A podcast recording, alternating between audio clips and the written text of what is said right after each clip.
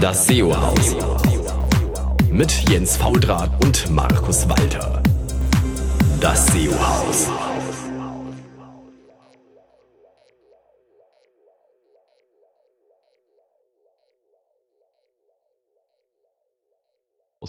Hallo zusammen, hier ist äh, wieder euer SEO aus und hier im fantastischen und schon ziemlich dunklen Berlin sitzt äh, Jens Faultrat und da drüben in München. Im noch dunkleren München, hier ist der Markus Walter. Grüßt euch.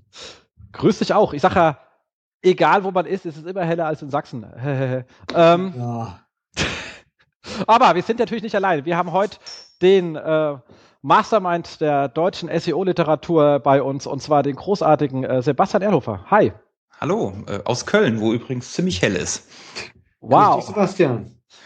Echt, da scheint noch die Sonne. Cool. Ja, das ist der beleuchtete Dom, der ist immer ganz schön hell. Stimmt, das ist äh, und, und schön ist er, auch wenn er leider etwas zugebaut ist. Ja, ja, aber er wächst stetig.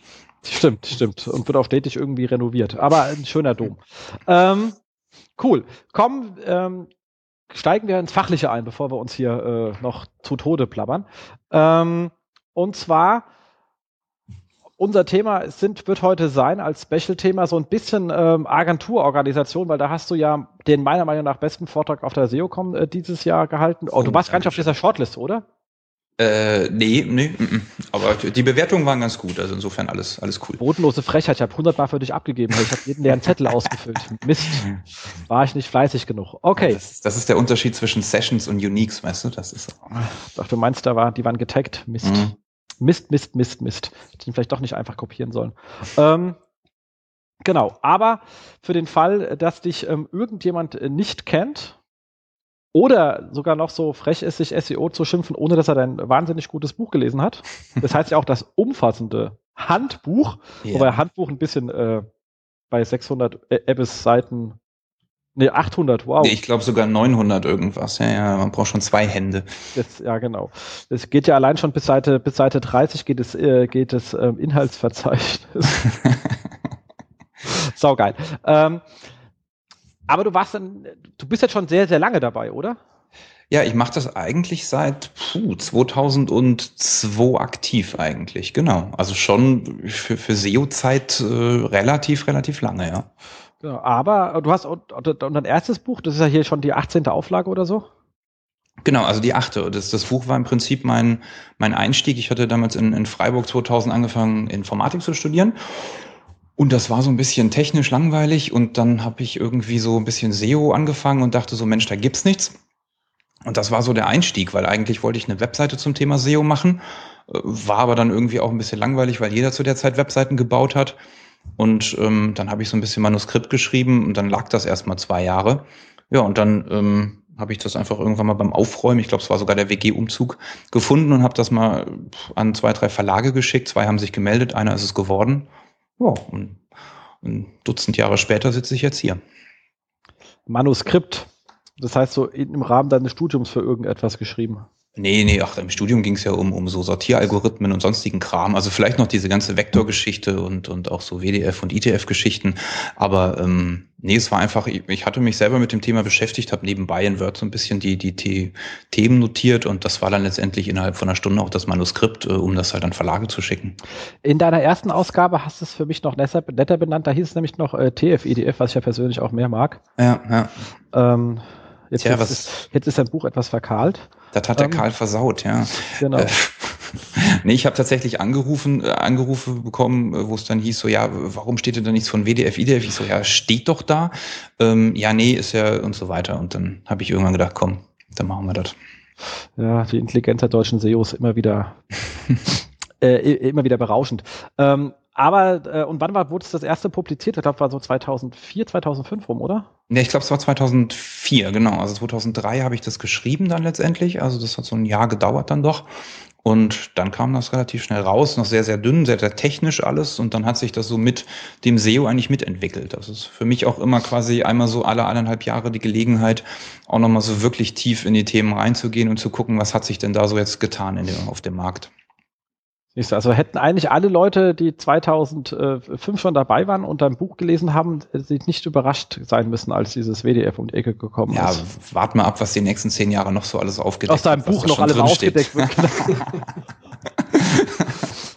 geile Geschichte, geile Geschichte. Also, aber dann hast du also sozusagen deine die Zeit, wo sich die die anderen Helden der Branche mit ähm, Linkbuilding, Affiliate, Arbitrage-Modelle äh, zu Tode verdient haben, damit verbracht, genau. ein, äh, mit einem Buch ein bisschen Kleingeld zu verdienen. Genau, einmal im Urlaub zu fahren im Jahr und ansonsten Ruhm und Ehre zu bekommen. Aber ein, ein schnödes Studentendasein und nebenbei habe ich dann ja deswegen eine Firma aufbauen müssen.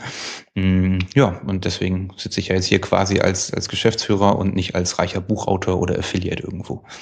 Genau, Mindshape übrigens. Mindshape, genau. Mindshape aus Köln. Aus Köln, genau. Siehst du?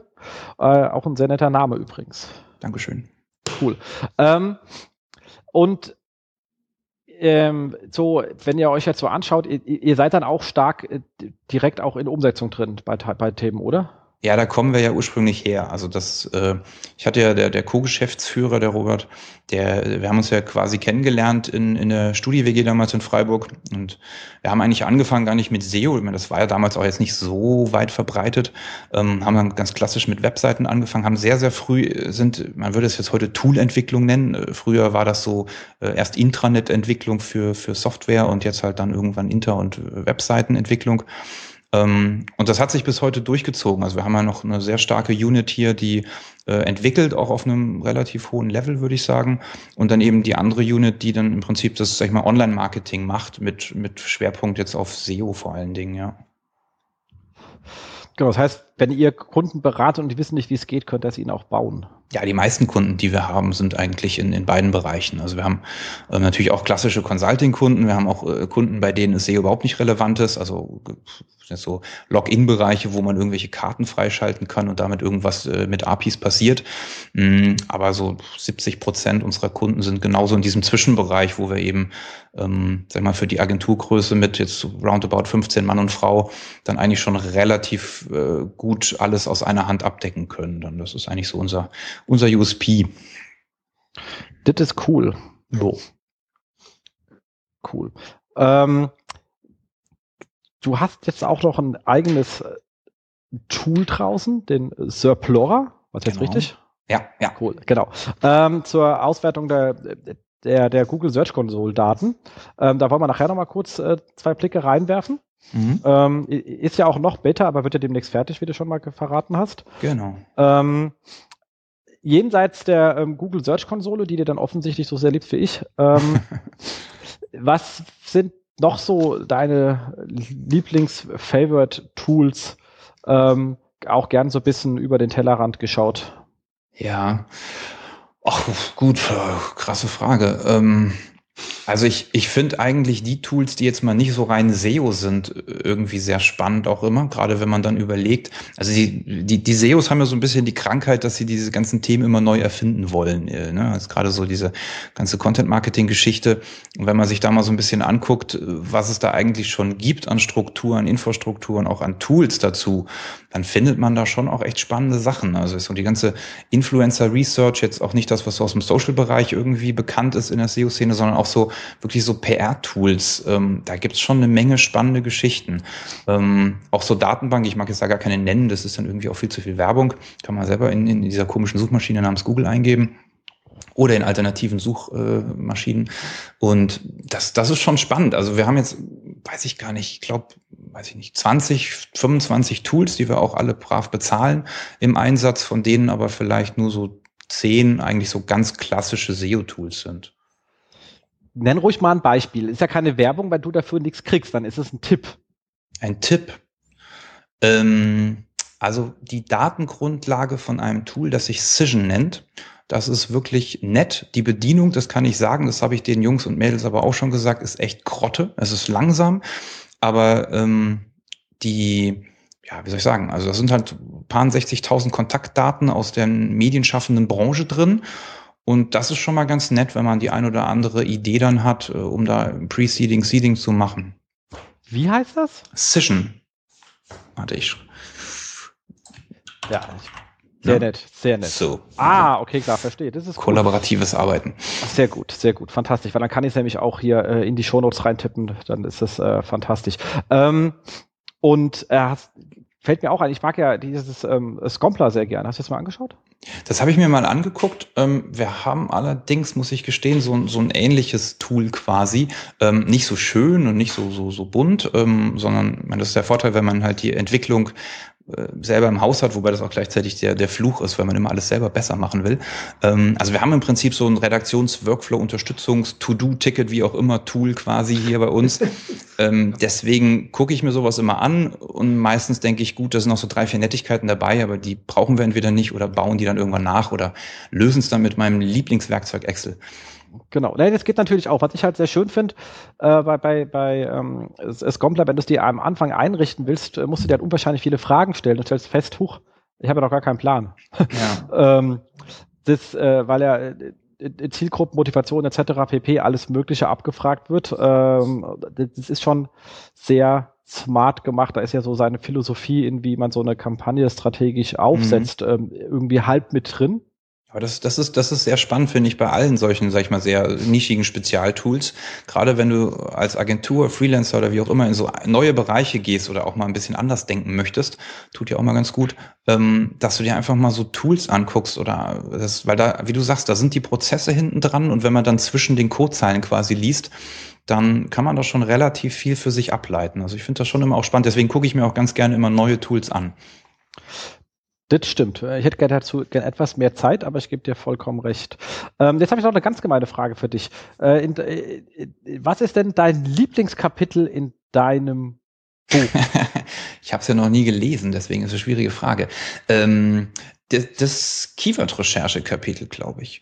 Ähm, da kann man jetzt sagen, boah, langweilig, Keyword-Recherche kann ja jeder, macht ja jeder. Und es geht ja gar nicht mehr um Keywords, dann werden wir ja auch dieses Jahr wieder auf allen Konferenzen hören.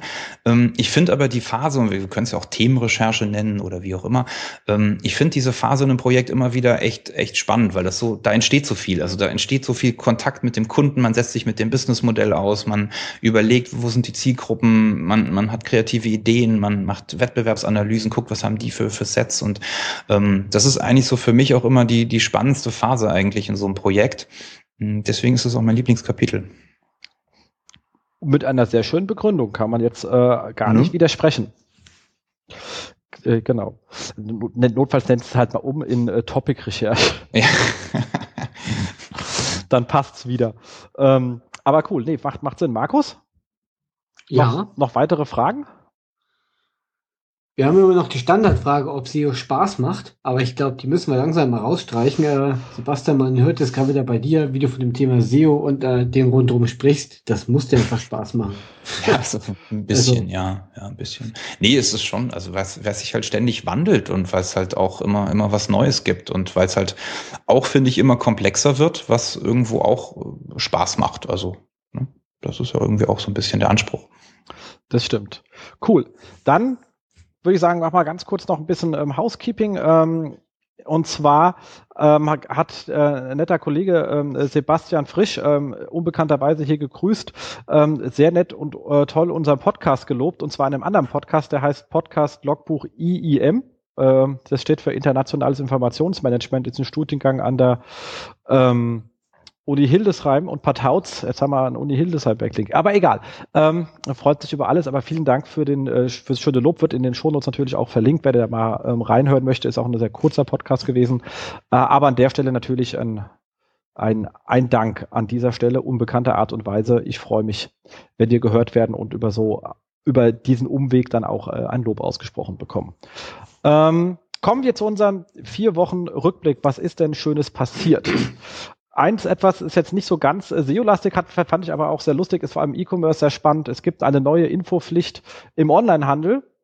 Ähm, und zwar muss eine Online-Streitbeilegungsplattform der ähm, EU verlinkt werden aus dem aus den AGBs oder aus dem Footer direkt, ähm, die zum Zeitpunkt, als das Gesetz rauskam, das war jetzt Anfang äh, Mitte Februar war die Plattform selber noch gar nicht da. Also man hatte sozusagen schon eine Gesetzesauflage ins Nichts zu linken. Ähm, äh, mittlerweile steht da ein bisschen was, was es so genau soll, weiß Kai Sau, man wird aus der Webseite auch nicht äh, schlau, aber das ist halt mal Large-Scale Link Building, du machst einfach ein Gesetz. Das ist, das ist voll der Hammer. Also das, äh, da musst du dir mal angucken, wenn du nämlich dann in den Bereich gehst, so über uns und du siehst dann die Schlichtungsstellen, äh, da steht ganz oben drüber, für Luxemburg, Deutschland und andere Länder gibt es noch keine Schlichtungsstellen. Das heißt, du kannst das Formular abschicken, aber es hilft dir gar nichts. Ja, äh, es ist äh, de definitiv. Äh, wisst ihr, ob dein Land erstmal, also die ganze Plattform ist auch sehr unübersichtlich. Also ja, ja. Äh, es ja. ist ein ein Kraus, aber ähm, wer, irgendwie einen Job hat und hat es nicht gemacht, es ist dummerweise gesetzt, auch wenn es total bescheuert ist. Es wird ja sogar noch schlimmer, weil 2017 kommt ja noch dann dieses, äh, noch so ein schönes Wort Verbraucherstreitbeilegungsgesetz, ähm, was ja nur noch durch den Bundesrat durch muss. Also das hat ja schon irgendwie was damit zu tun. Ich bin ja kein Jurist, aber wenn man da in so einem Consulting ist, muss man ja irgendwie immer so komischen Kram irgendwie wissen. Ähm, und dann gibt's dann noch mal quasi äh, Ergänzungen oder Co. Also das, ich glaube, da haben wir noch eine Menge Spaß die nächsten Jahre mit seltsamen Verlinkungen auf irgendwelche EU und sonstigen Sachen. Hammerkrass. Also um was man sich da alles äh, mit auseinandersetzen muss. Das hätten die da bei der EU nicht irgendwie gerade so ein Flüchtlingsproblem zu klären. Naja, hm. jeder, was einen Spaß macht. Ähm, Ansonsten hatten wir hier dann nochmal eine schöne Aussage, war auf ähm, onpage.org ähm, publiziert worden, dass ähm, mit dem äh, lustigen Titel äh, Google, wir bevorzugen kurze URLs.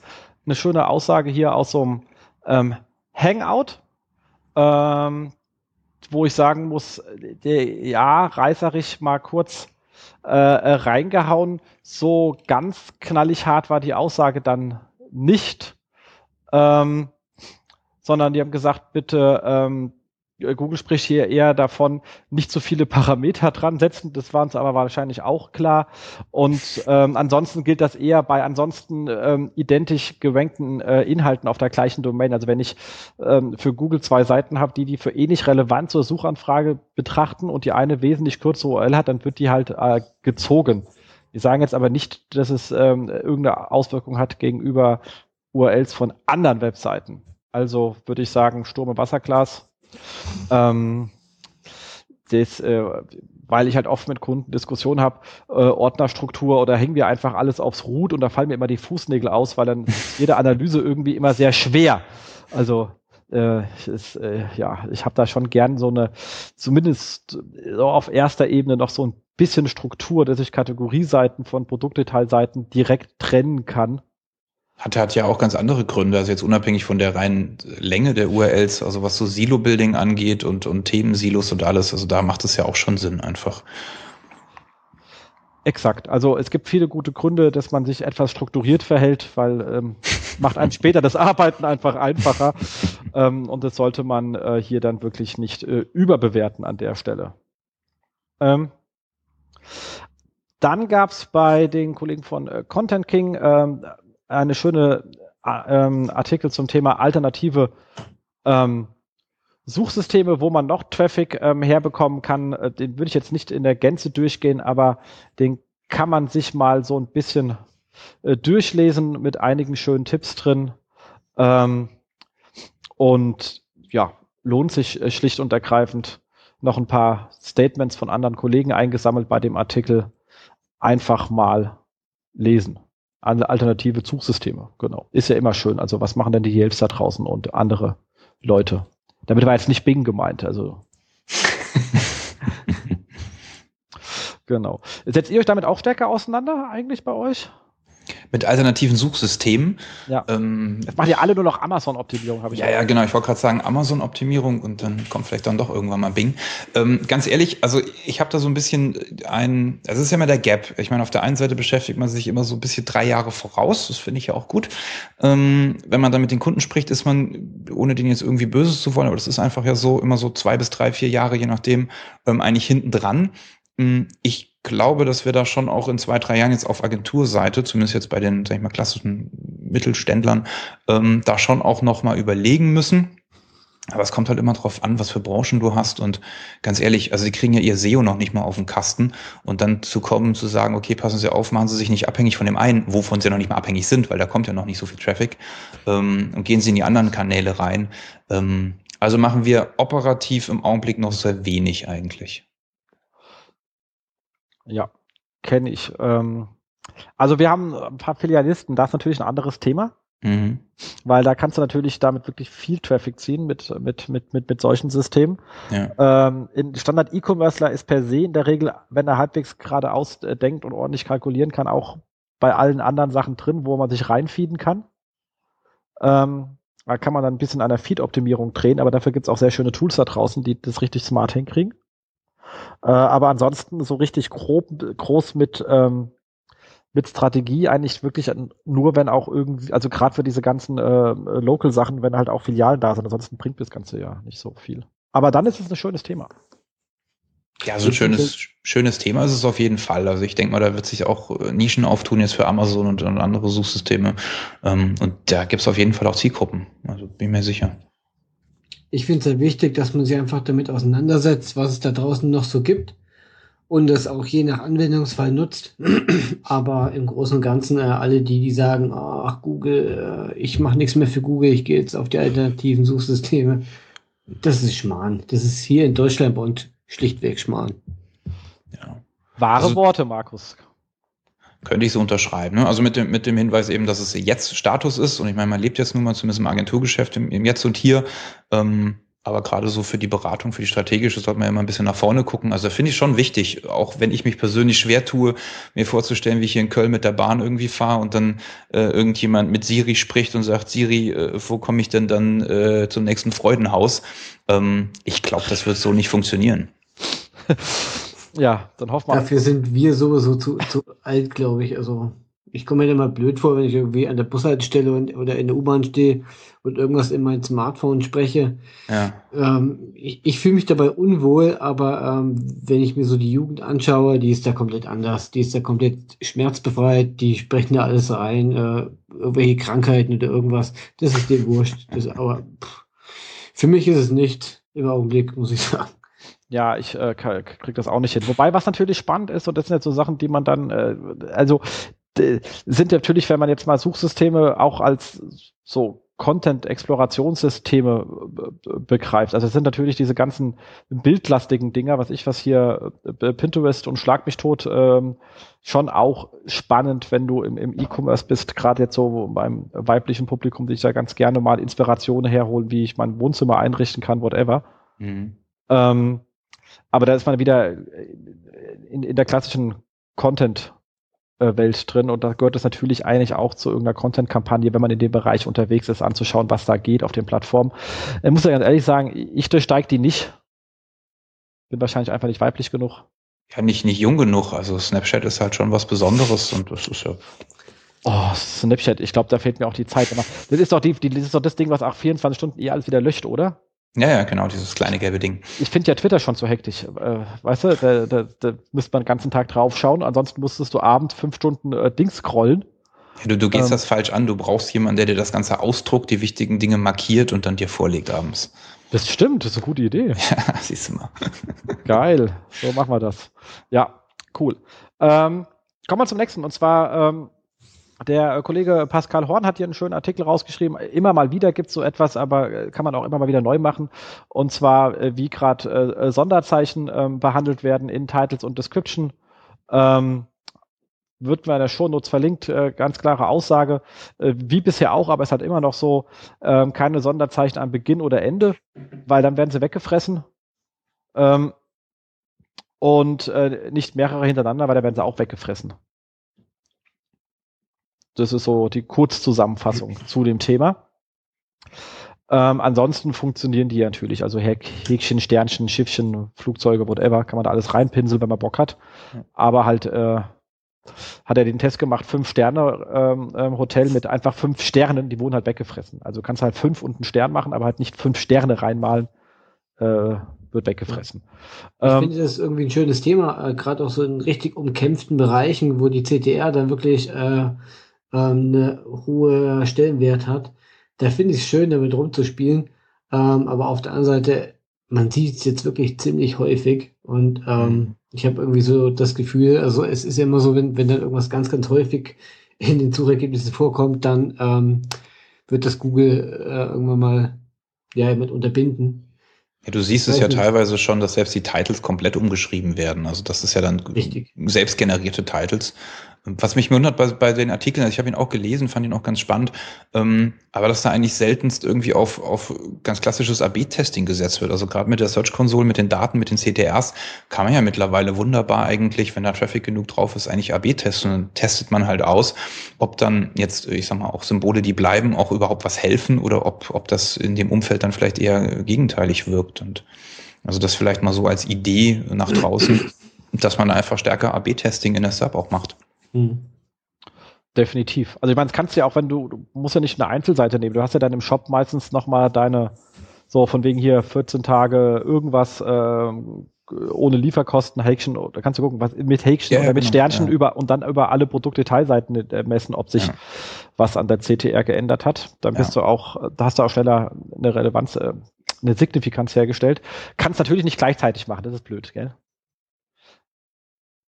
Du kannst ja nur hintereinander machen, du kannst jetzt nicht. Ähm Ach so, du meinst jetzt äh, AB-Test? Nee, das, das, also ganz klassisch, wie jetzt, wie jetzt, das weiß ich nicht, bei AdSense oder Optimizely funktionieren würde, äh, AdWords, nee, ähm, das nicht, aber also musst es halt sequenziell hintereinander machen, ja klar. Aber also wir haben extrem gute Ergebnisse damit gemacht und auch teilweise Dinge, wie es ja immer so ist, dass man sagt, so, wow, hätte ich jetzt nicht gedacht, dass genau das jetzt hier funktioniert.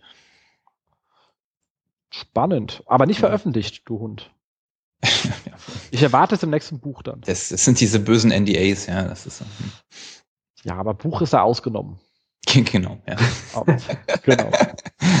ähm, genau, dann hatten wir hier, ich habe jetzt das bei, bei, bei, SEO.at, äh, die natürlich wieder nur drüber, äh, die natürlich drüber berichtet haben, äh, rausgezogen, dass ähm, die Kollegen von Google halt gerade mit diesen ähm, ähm, HTTPS jetzt nochmal besonders Gas geben, indem die einfach dann irgendwann demnächst im Chrome äh, HTTP-Seiten mit so hässlichen roten X anstatt ähm, dem äh, Pfeff-Icon äh, kennzeichnen wollen als nicht so ganz sicher.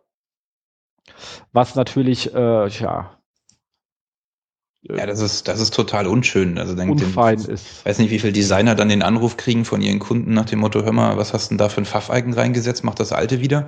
Und dann äh, musst du dann irgendwie erklären, ja, hier, das ist ja so mit SSL und TLS und weiß ich nicht was und warum denn Chrome und nicht anders.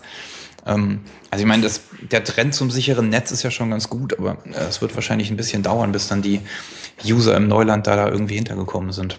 Ja, und wie gesagt, wenn ich, wenn ich im E-Commerce bin, im Shop bin, kann ich nur sagen, geh möglichst schnell auf HTTPS. Es macht einfach Sinn. Ja, total. Weil ähm, du hast ja sowieso den Warenkorb äh, auf HTTPS und wenn du dann zurückspringst, bleibst du ja auf HTTPS. Das heißt, du hast immer das Problem, dass du die Dinger doppelt drin hast. Das macht echt Ärger. Aber ja. wenn ich jetzt ähm, äh, stell mir vor, ich wäre jetzt irgendwie so ein Publisher wie äh, web.de zum Beispiel.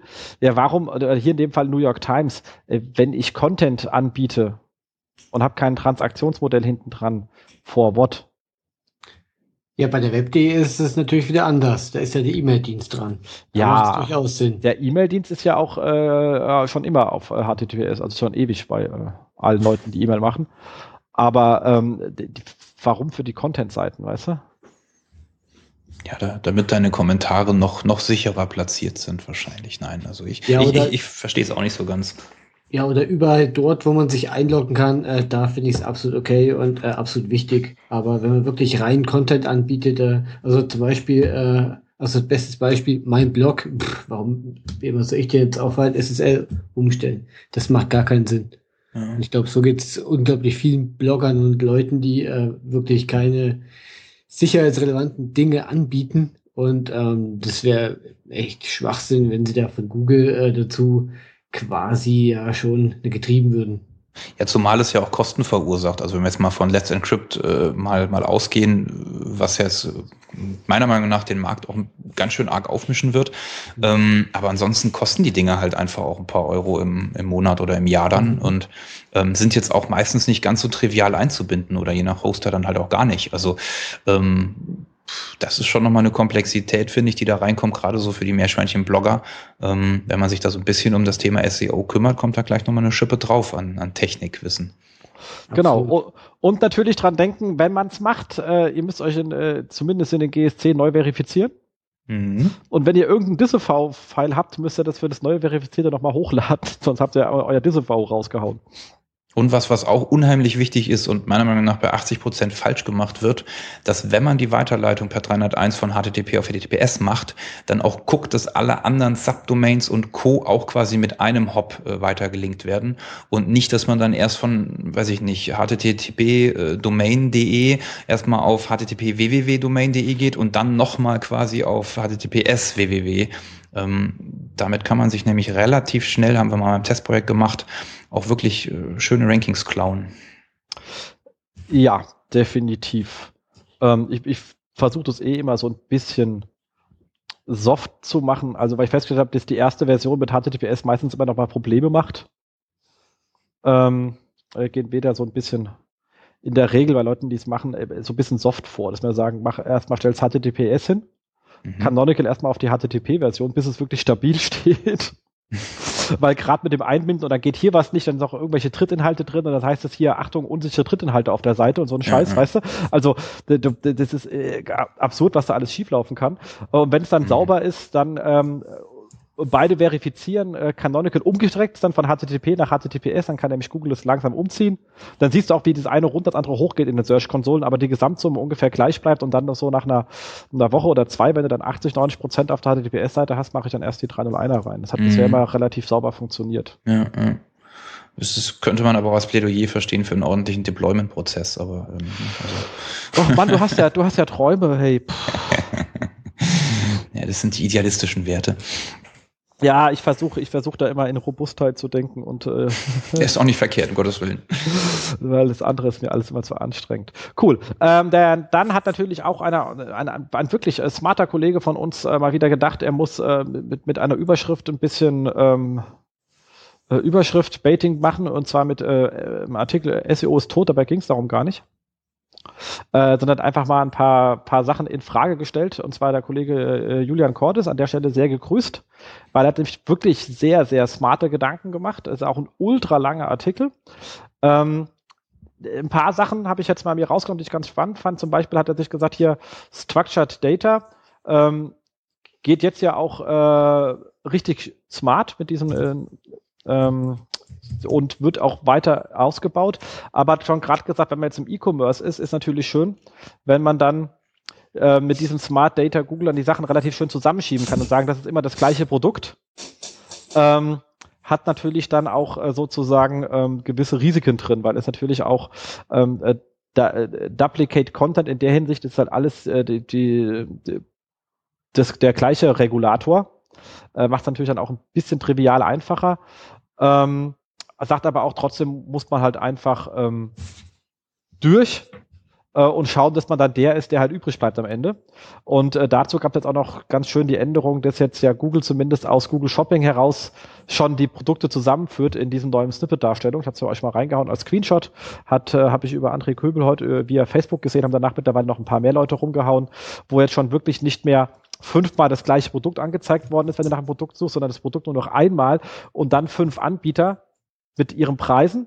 Bisschen unschön ist, dass sie nicht die, die Lieferkosten rein addieren. Das musst du per Kopf machen. Das ist ein bisschen blöd, aber äh, man sieht schon, die Darstellung ist komplett anders als vorher. Und alle anderen laufen dann unter andere Anbieter. Das heißt, ich muss dann schon schauen, dass ich äh, so stark ähm, getrustet bin bei Google, dass ich bei den ersten fünf Anbietern habe, sondern sieht mich nämlich keiner mehr. Äh, funktioniert aber im Moment über Google Shopping. Das hat jetzt nichts mit SEO zu tun. Aber die Darstellung ist ungefähr das, was er auch meinte, was halt auch im Standard Bereich passieren kann, dass Google vielleicht dann einfach Sachen zusammenschiebt und nur die ersten drei anzeigt, kann man ja auch bei Google News, äh, bei DPA-Meldung, da Hauptmeldung, zwei weitere und alle anderen sind dann unter alle, alle weitere Meldungen zu dem Thema unter so einem Link versteckt erst. Und Google hat die voll äh, schön zusammengeschoben. Also, da steckt so ein gewisses ähm, ähm, Risiko drin, was Google mal daraus macht. Äh, das gleiche ist natürlich mit dem ganzen Thema Rich Answers, was man natürlich auch viel schöner machen kann, wenn man ähm, auf mehr Daten rumlaufen kann. Vor allem kann es halt auch Traffic abziehen, aber da, da gesagt, ist natürlich die Frage, wie komme ich dann, wie kann ich denn Quelle für Rich Answers werden? Bevor ich davor Angst habe, eher die Frage umstellen. Habt ihr euch damit mal intensiver beschäftigt bei euch? Äh, wir jetzt noch nicht, ne. Mhm. Genau. Markus mit web.de sowieso ernster für alles, man ist ja schon web.de. Ja, äh, aber wir haben uns damit tatsächlich mal beschäftigt, äh, eigentlich mehr durch Zufall, äh, im US-Bereich. und haben damit äh, ziemlich gute Erfolge auch gehabt. Cool. Beispiel sage ich euch gern nachher. Och, unsere armen Hörer, da meckern sie wieder. Ja, ich weiß. Oder äh, die Hörer, nee, ich darf es nicht sagen. Okay.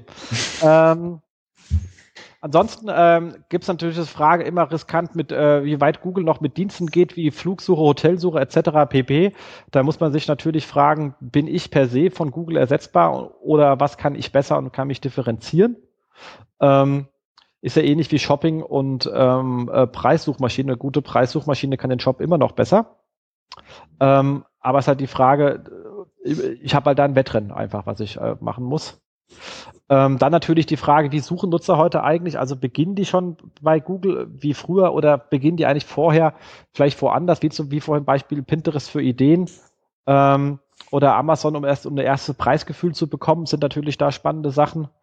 Dann ähm, Sprachsuche hat man vorhin schon mal gesagt, aber was viel spannender finde, ist das Thema Kontextualisierung, also direkte, die, die direkte Suchhistorie. Er hat das Beispiel gemacht, ich suche nach London und danach suche ich nach Schloss und dann kriege ich bei Schloss schon gleich Schlösser aus London angezeigt, weil die vermuten, dass da ein Zusammenhang ist. Also jetzt nicht meine ganze Suchhistorie wird berücksichtigt, aber das war ich in den letzten Minuten, wenn ich in so einem Suchprozess drin bin, vielleicht mal, könnte sinnvoll sein.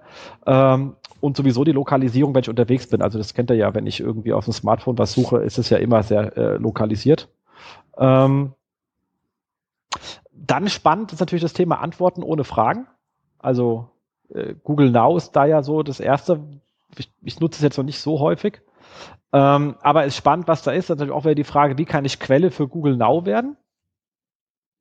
Ähm, die da reinspielt und ganz, ganz spannend ist das ganze Thema ähm, App-Indexing und App-Deep Linking, weil dann werde ich zwar über Google gefunden und die Leute landen natürlich in der App und dann ist die Frage, äh, wo ist mein SEO-Traffic hin? Also er ist da, er ist in der App, aber da wird er nicht als SEO-Traffic ausgewiesen. Ihr versteht, was ich meine. Ja, klar. Aber ähm, unterm Strich ist es ja eigentlich wurscht, wenn in der App die Usage besser ist, dann äh, ja, ja, ist nicht, ist nicht wurscht, wenn du intern nach dein, äh, deine SEO-Budgets ver, verhaspückeln misst und es wird dem Kanal SEO nicht mehr zugeordnet, weil es einfach keine ähm, Auswertung, woher der Traffic kommt bei einer App, sondern da geht halt einfach die App auf und ihr sagt dann halt die App aufgemacht, weißt du? Das ist richtig, aber aus der ganzen äh, ja, Sicht von oben äh, ist es wurscht. Genau. Wichtig ist halt, dass die Leute wirklich äh, die Inhalte konsumieren im besten konvertieren, wenn es irgendwas zu verkaufen gibt und ob sie es in der App machen oder nicht. Klar, du als SEO-Manager hast da einfach eine Tracking-Lücke. Guckst ja. da in die Röhre, ja. Wobei man die natürlich dann trotzdem ja auch weiterführen kann in der App. Das hat dann, also gibt ja auch App-Tracking. Das ist halt nur so ein bisschen schwierig, weil wenn du so eine App hast, die du nur einmal ausrollst und du machst Änderungen, musst du halt dann nochmal einen neuen Push machen. Also musst du nochmal in, in den Stores packen und dann hast du so ein, so ein iteratives Testing. Also es ist nicht so schön wie, wie im SEO-Bereich, wo man Analytics hat, was ja im Prinzip mit jeder Änderung dann mitgeht. Das ist ein bisschen komplizierter, aber geht ja theoretisch auch. Aber das ist, denke ich, das, das Thema alternative Suchsysteme, wo man einfach mal schauen muss, was da für die Kunden einfach gut ist. Und es ist halt nicht mehr immer nur Google. Also insofern schon ganz spannend auch. Genau, also auf jeden Fall spannend und gerade ich glaube, das Thema, ganze Thema App-Tracking äh, ist halt doch, wenn man, was man aus dem Web gewohnt ist, dann doch eher so Kinder, Kindergarten-Tracking. Ähm, da, sind wir halt auch ganz schön verwöhnt, weil wir sind ja doch im Feld, was schon einige Jahre da ist mit ähm, guten Tools in der Webanalyse etc. pp. Und äh, der, der, der muss halt andere Bereiche einfach noch nachziehen. Im Moment ist ja App sozusagen da, wo Web, weiß ich, vor zehn Jahren war. Hauptsache, es sieht cool aus und dem Chef gefällt's. Ja, und du hast dann auch infrastrukturell auch die ganzen Änderungen, also von der äh, Änderung der Programmiersprache mal irgendwie auf Swift von Apple und dann kommen noch hier und da und man ist sich nicht so einig, macht man native Apps oder dann vielleicht doch irgendwie kanalisierte Apps. Also da ist ja auch sozusagen der überhaupt der Anbietermarkt noch sehr in, in, in Bewegung und wenn du da halt ein Tool-Anbieter bist, der so eine App-Tracking-Lösung hat, der muss ja auch immer hinterher hecheln. Also ich denke mal, dass wir da, wenn jetzt da so ein bisschen der Markt sich konsolidiert hat, dass wir da auch deutlich bessere Analysetechniken auch nochmal an die Hand kriegen als Marketer. Genau. Das hoffe ich auch. Also wie gesagt, ist da noch ein bisschen äh, blind. Ah, hätte was gepuppelt, ist ja toll. Ähm, dann hat äh, die Kollegen von der Content-Manufaktur ähm, sich damit auseinandergesetzt, äh, uns Bilder und Ladezeiten und haben uns da auf das äh, tolle äh, Picture-Tag äh, hingewiesen, ähm, indem man ja im, im Gegensatz dem Image Tag gleich mehrere Bild-URLs hinterlegen kann, und zwar je nach Größe ähm, des Screens sozusagen. Ähm, Und ähm, dann haben sie noch mal ein Plädoyer für WebP als äh, bitsparendes Bildformat äh, gehalten. Wobei ich persönlich sagen muss, das habe ich auch noch nie eingesetzt. Das ist ja, ist ja auch noch nicht so wirklich weit verbreitet. Also wenn man sich das mal anguckt, ich habe es jetzt nicht ganz im Kopf, aber ich glaube, der Chrome und der Opera unterstützen das, Firefox nicht, Internet Explorer nicht. Also man muss dann schon wieder mit, mit, mit JavaScript-Libraries quasi arbeiten, damit WebP dann wieder eingebunden wird. Und dann ist halt die Frage, ob das dann wieder alles so sinnvoll ist. Ähm, aber ich, ich glaube, das ist auch ein Format, was, was die nächsten ein, zwei Jahre mit den neuen Browser-Versionen und vor allen Dingen mit HTML5 echt nochmal auch was wettmacht. Also das ist so für die, für die Ladezeit für die Schisten im Augenblick auf jeden Fall schon spannend und für alle anderen wahrscheinlich so in zwei Jahren. Ich nehme, ja, einfach, ja. ich, ich nehme einfach TIFF, da weiß ich, ist es zu groß.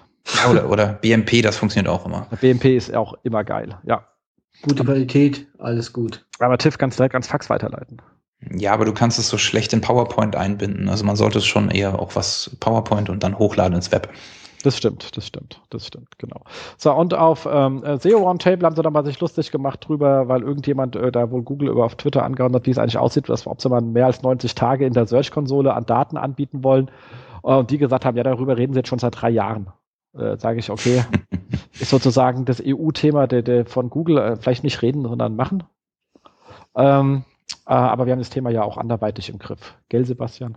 Ja, ja die, das ist ja immer das Übliche, was Google sagt, we think about it. Also dann ähm, hat er in dem Moment, wo er den Tweet geschrieben hat, mal kurz drüber nachgedacht und schreibt das dann auch.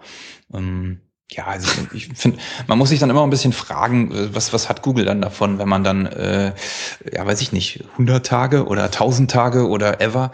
Ähm, erstens, auch die haben Festplatten, die irgendwann zu sind und zweitens wollen die den SEOs ja auch nicht allzu viel Informationen geben. Also das ist so meine Einstellung. Also ja, schauen wir mal. Genau. Wir sind mal gespannt, was da kommt. Ähm, Genau, so, und jetzt würde ich sagen, kümmern wir uns mal äh, um dein Fokusthema und zwar, wie kriege ich äh, Struktur in meine äh, Agentur? Ja, spannendes Thema. So, Schöner Reim auch. Das stimmt. Jetzt, Struktur wo du sagst. in Agentur. genau. Ähm, da würde ich sagen, hol uns mal ab über die allgemeine Problemstellung. Ach, die allgemeine Problemstellung. Also ich hatte ja auf, auf der Campex und auf der, auf der äh, SEOCom letztes Jahr die beiden Vorträge gehalten zu dem Themenbereich, weil ich mich da auch äh, stark mit beschäftigt hatte. Ist auch so ein bisschen ein äh, vielleicht auch pedantisches Hobby von mir, dass man halt sagt, okay, wie kann man denn was, was man eigentlich so in einer Agentur macht, denn irgendwie in Strukturen und äh, das heißt ja da Prozesse strukturieren. Mm, und das ist so eine Sache, die dem Wachstum dann geschuldet ist. Also wenn man dann quasi alleine oder zu zweit oder zu dritt sitzt, dann hat man die Sachen im Kopf und macht sie so, wie man denkt. Und sobald man dann irgendwie mehr Leute hat, als dass man die am Tag irgendwie ähm, ja, versorgen kann mit Struktur, braucht man halt externe Strukturen. Und so kam ich dann im Prinzip so als Medienwissenschaftler äh, und nicht als BWLer dann auch zu dem Thema. Habe da sehr viel gelesen drüber, habe mich sehr viel mit, mit vielen, vielen Kollegen unterhalten, auch sehr spannend und habe dann eben gemerkt, okay, ups, das äh, hat irgendwie schon Brisanz. Ist aber natürlich eher auch so, zumindest habe ich das empfunden, immer so ein Thema. Erstens will man da eigentlich nicht so richtig drüber sprechen, weil wer, wer hat da natürlich auch mit Problemen zu tun und in Agenturen hat man ja keine Probleme, es läuft ja immer alles spitze. Ähm, und es ist natürlich auch so, dass es sehr viel Trial and Error dann ist und der Error natürlich auch nicht immer so gern kommuniziert wird. Also das war für mich so die Motivation, da mal drüber zu sprechen. Ähm, ja, muss man sagen, Jens, du saßt ja auch drin. Was ist denn noch hängen geblieben bei dir? Ja, vor allem der Prozess Klopapier, Wasser, Kekse. Ja, das ist der, der Kernprozess überhaupt, zumindest bei uns. Also der, der Keks- und Wasserprozess, wenn der nicht klappt, ist die Stimmung echt Banane. ja, das ist doch gut. Hast du den auch eingeführt bei euch? Ja, wir haben jetzt wieder ein neues Klopapier bestellt. Ja, das ist gut. Das sehr gut, sehr gut. Kann man übrigens auch automatisieren und skalieren. Also skalieren bringt in dem Falle nicht so viel, dann hast du irgendwann das Lager zu, aber automatisieren ist ziemlich gut. Hast du da so ein Arduino auf der Toilette? ja, wir machen das, äh, wir rechnen das pro Kopf runter dann. Ne? Das ist so das ist ein Tracking-Tool dann mit, äh, nein, Quatsch, Quatsch. Ist, glaube ich, auch dann irgendwann nicht mehr gesetzeskonform. Genau, und ähm, also was mir halt äh, wirklich ähm, hängen geblieben ist, also erstens, es, es gibt erstmal natürlich die viele Anzahl an Prozessen, die man hat, die man sich selber oft gar nicht so klar macht, die aber da sind. Also zum Beispiel ähm, Gehälter, klar, der Prozess ist einfach da, ansonsten hättest du echt einen Ärger. Mhm. Ähm, aber auch so ein Thema wie zum Beispiel ähm, Mitarbeiterförderung, ähm, ähm, Wissenstransfer, da hatten wir ja einen, einen sehr, sehr schönen äh, Podcast äh, mit ähm, äh, Maya ähm, von Ranking Check, die erzählt hat, wie sie es bei sich organisiert hat. Ähm, allein diesen Prozess haben wir eine ganze Sendung drüber gemacht, weil ja. der wirklich, wirklich spannend ist. Ähm, dann sowas von natürlich ähm, Reportings, klar, ich meine, wenn du äh, irgendwie mehr als äh, zwei Mitarbeiter da sitzen hast und äh, willst, dann ist ein Reporting ein Prozess, der sehr spannend ist, weil sonst reportest du jeden Kunden anders, was äh, nicht sehr gut skaliert. Ja, das, das ist ja genau das Problem. Also das, ähm, also für mich ist besonders spannend gewesen, so die letzten Jahre. Also ich meine, Mindshape gibt es jetzt als angefangen als GBR ja nur auch schon seit boah, fast über ein Dutzend Jahre, also schon relativ lang. Mm, und das ist so eine Evolution, auch wo man dann auch so ein bisschen mal ausprobiert. Es ist ja nicht so, dass man jetzt hingeht und sagt, so, jetzt haben wir hier unsere Prozesse identifiziert und dann machen wir die und dann ist alles gut. Also im Prinzip kämpfen wir da täglich mit, mit Optimierung, Änderung gerade wenn man ja in so einem, muss ich euch ja nicht erzählen, in so einem SEO-Business sich bewegt, wo halt einfach, in dem Fall jetzt Google hauptsächlich, da jeden Tag auch was anderes irgendwie vermeldet. Mhm. Aber was, was bei uns eigentlich so ein Learning-Prozess war, war, dass man eben Raum für Prozesse geben muss. Also gerade jetzt von, von der Geschäftsführung aus, dass es halt nicht automatisch funktioniert. Das ist so eine Mischung aus unternehmerischem Denken und Erfahrung natürlich notwendig. Und das war was, was wir erst relativ spät eigentlich erkannt und dann auch umgesetzt haben. Also das war fernab von dem Klopapierprozess eigentlich auch so das Wichtigste, was ich versucht habe zu vermitteln. Genau, dann hast du halt hier sehr schön angefangen mit, ähm, aus was besteht eigentlich so ein Prozess, also mit Dimensionen, wer ist, ähm, äh, wer ist beteiligt, ähm, wer ist der Kunde des Prozesses, das, das können ja interne und externe Kunden sein. Ähm, wer arbeitet in so einem Prozess eigentlich? Welche Schritte gibt's?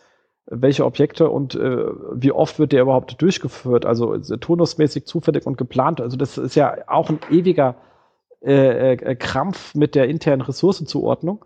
Mhm. Weil äh, die haben ja nicht nur so, dass Google uns ständig irgendwie mal was ändert und du musst dich anpassen. Ähm, man hat ja auch Kunden, die sich jetzt äh, nicht zwingend an deine internen äh, Planung äh, halten, weil dann ist, geht ihnen irgendwas kaputt und sie stehen am Telefon ja. Ähm, und das ist auch mal die Frage, wie weit kann ich jetzt eigentlich vor, sagen, also, ach, wir organisieren uns intern, finde ich mal so toll, wenn sie sagen, ach, wir organisieren uns intern nach Scrum. Da sage ich, ja, toll. Was aber da, da, du kannst ja nicht 14 Tagesgramm, weil zwischendrin rufen ja Leute an. Ja, das funktioniert ja nicht. Das ist, das ist aber doch das Spannende eigentlich, dass diese ganzen äh, Prozessstrukturen, die es ja schon irgendwo gibt, also Scrum, Kanban und alles andere, ähm, so eins zu eins ja auch gar nicht auf unsere Arbeit zu übersetzen sind. Also da kann man auch mal, muss man nicht nur mit SEO-Agenturen sprechen, da kann man generell mit, mit sagen wir, Dienstleistungsagenturen sprechen, die haben ja alle das gleiche Problem. Ähm, und also eine, eine Lösung zu dem Scrum-Problem bei uns zumindestens ähm, ist, dass man eben nur, nur Teile scrummt. Also dass man sagt, man hat am Tag vielleicht 60 Prozent in diesem Scrum-Prozess und 40 Prozent hält man sich eben dann so für das in Anführungszeichen Tagesgeschäft einfach frei. Das funktioniert eigentlich ganz gut. Also gerade so in der Entwicklung ist das eigentlich so ein guter, äh, ja, guter Mittelweg, den man gehen kann.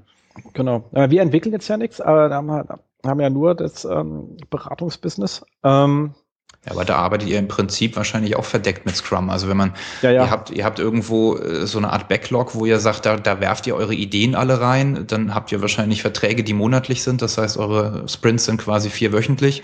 Ähm, am Ende macht ihr ein Review, also sprich ein Reporting, was ihr vielleicht auch zusammen besprecht.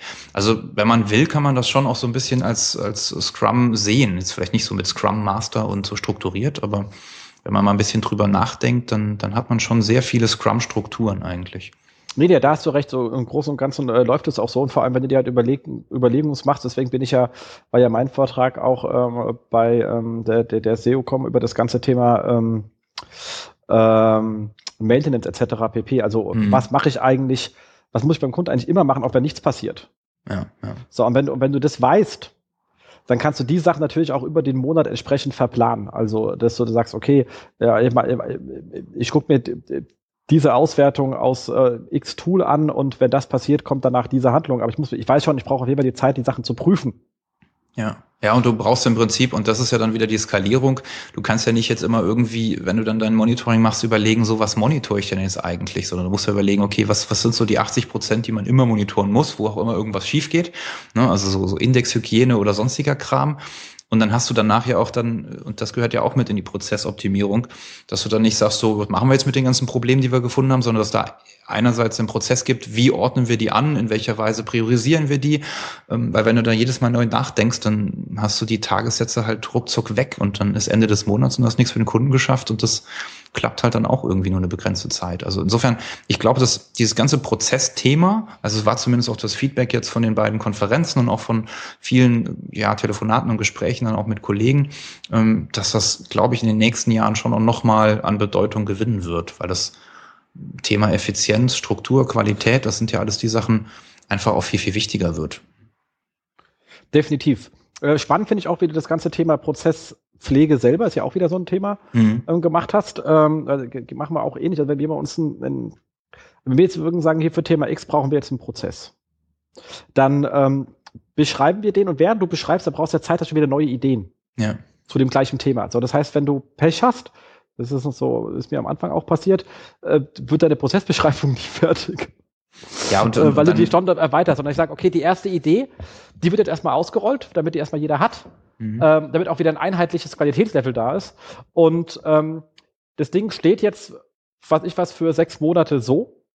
Und alle Ideen sammeln wir bis dahin, bis irgendwie die nächsten vier Monate, passen das ganze Ding an, rollen es wieder aus äh, mit allen und, und danach leben wir damit wieder vier Monate, machen wieder zwei Monate Ideensammlung mit allem, was auch bei Kunden irgendwie schiefgelaufen ist, oh, das müssen wir eigentlich auch mit reinnehmen oder das macht keinen Sinn, weil äh, passiert nie was. Du kannst ja auch Sachen wieder reduzieren, wenn du feststellst, das war Banane. Ja, genau. ähm, aber dass man halt da einfach so eine Struktur hat ähm, und nicht jede kleine Änderung danach gleich wieder durchs ganze Unternehmen ausrollt, weil das macht halt auch einen riesigen Overhead, der, der, der dem einfach keinen zahlbaren Effekt hat.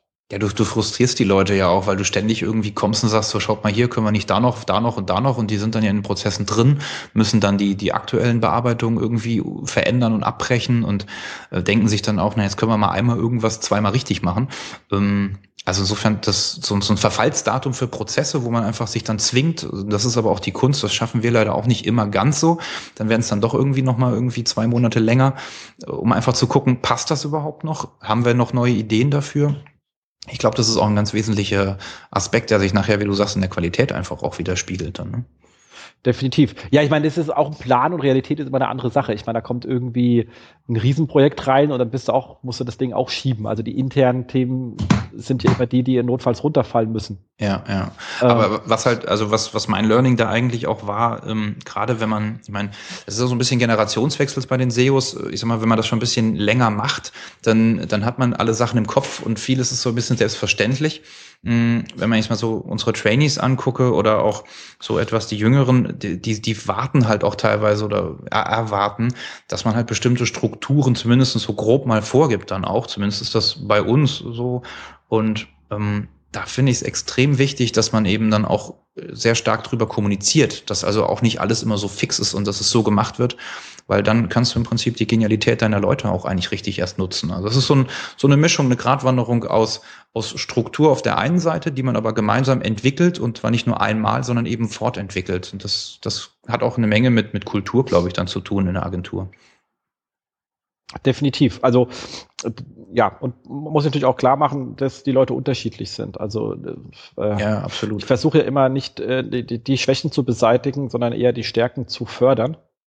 Ähm, weil Schwächen beseitigen ist meistens vergebene Liebensmüde, ist meistens deswegen Schwächen, weil das Thema die Leute nicht interessiert. Und dann ja. kannst du die zwar zwingen, dann machen sie es auch irgendwie, aber gut werden sie in ihrer Schwäche nie werden.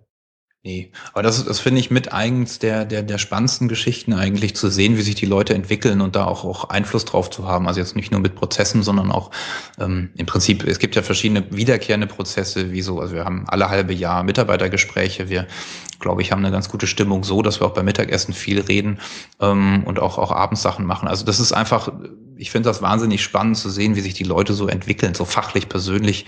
Mm, und da gehst du natürlich auf die Stärken und nicht auf die Schwächen. Also definitiv. Nee, also das ist schön. Ich fand, ich fand sehr spannend, wie du mit dem Thema der, des Ideensammels umgegangen bist. Mhm. Also ähm, erstmal Sachen irgendwie äh, zu sammeln und festzufassen. Ähm, und wenn man natürlich dann einen, einen, Owner für das Thema hat, äh, kann man es ihm erstmal ins, äh, äh sozusagen ins äh, äh, Backlog der Sachen, die man sich ähm, anzuschauen hat. Ja. Ähm, weil das ist natürlich auch etwas, ähm, was mich lange Zeit pushig gemacht hat. Ähm, so hardcore sich ständig alles irgendwie äh, noch im Auge zu haben, was Entwicklungen gibt, macht man ja, das kannst jetzt, du knicken. Das machten die Mitarbeiter per se erstmal nicht, weil die werden halt für ihre Anwesenheit bezahlt. Der eine oder andere ist halt mal wirklich mit Leidenschaft äh, beim Thema, also viele sind mit Leidenschaft, aber jetzt nicht, die geht nicht so weit, dass sie jetzt sich äh, äh, sonntags auch noch durch irgendeinen Blogpost äh, äh, lesen und überlegen, wie es auf die, ja. Ach, ach komm.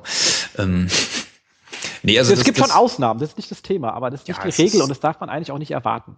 Das, das muss man auch nicht erwarten, weil die sollen sich auch sonntags ein bisschen äh, ausruhen, damit sie dann wieder unter der Woche Gas geben können. Nee, das ist dieses Backlog, also das ist im Prinzip bei uns zumindestens. Ach, manchmal ist es ein Zettel, wo sich Leute dann äh, Ideen draufschreiben, manchmal ist es im, im, Wiki bei uns, manchmal ist es eine Word oder was auch immer, Excel.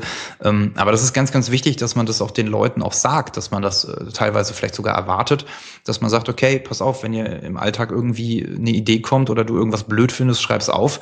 Weil wenn man das nicht macht, dann führt es zu solchen Sachen, die hatten wir auch oder haben sie teilweise immer noch, wo man sagt, so, naja, jetzt haben wir diesen, diesen Prozess, also weiß ich nicht, diese Textgenerierung oder was auch immer, ähm, irgendwie 500 Mal so gemacht. Alle finden es blöd, aber jeder macht es einfach so.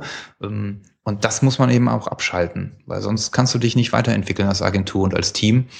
Und deswegen, wie gesagt, also Kommunikation, glaube ich, ist äh, da sowohl von oben nach unten, als auch von unten nach oben, als auch, und das ist auch ganz wichtig, äh, in den Ebenen selbst, ist eigentlich somit das Wichtigste. Und das ist auch so ein bisschen der Job, den ich jetzt mehr und mehr habe, als meiner Meinung nach Geschäftsführer vielleicht, ähm, einfach dieses, diese Umwelt zu schaffen und weniger jetzt natürlich dann irgendwie die, die, die neuesten SEO-Scheiß irgendwie dann äh, mitzumachen. Das stimmt. Und dann fand ich auch ganz spannend dein, dein Onboarding-Prozess. Mhm. Also wie kriege ich Mitarbeiter rein, ist auch ein super spannendes Thema. Ja, also da, da ist Schokolade übrigens ganz wichtig. Also das ist, äh, steht ja auch mit, oder habe ich auch gesagt. Nee, es ist, äh, ich meine, wir sind jetzt noch kein Riesenteam, es sind ja wie gesagt so ein paar Dutzend, also ein paar Dutzend, ein, ein Dutzend Leute ähm, fest und, und dann halt die, die Freien. Ähm, aber was, was extrem gut ist, da habe ich auch schon mit vielen äh, anderen Agenturen drüber geredet, haben mir so ein paar Ideen auch ausgeliehen, ähm, zum Beispiel, dass man einen Paten zur Seite stellt. Also dass man sagt, so pass auf, äh, Kalle, du bist jetzt verantwortlich hier für die neue und für alles. Das ist einfach, und auch dieses Kennenlernen von diesen ganzen Prozessen ist halt extrem wichtig. Also, dass man halt nicht davon ausgeht, naja, wir machen das jetzt hier schon seit irgendwie 15 Jahren, da kennt sich ja jeder aus, sondern dass man einfach mal eine Liste hat von allen Prozessen, die man hat und dann strukturiert Stück für Stück, jetzt vielleicht nicht an einem Tag, aber in den ersten Wochen, einfach mal durchgeht und sagt, so, das sind unsere Produkte, das sind unsere Prozesse. Ähm, das ist einfach wichtig, ähm, weil sonst die Leute eben irgendwie nach einem Jahr sagen, ach, das habe ich ja noch gar nicht gesehen. Warum machen wir das denn so?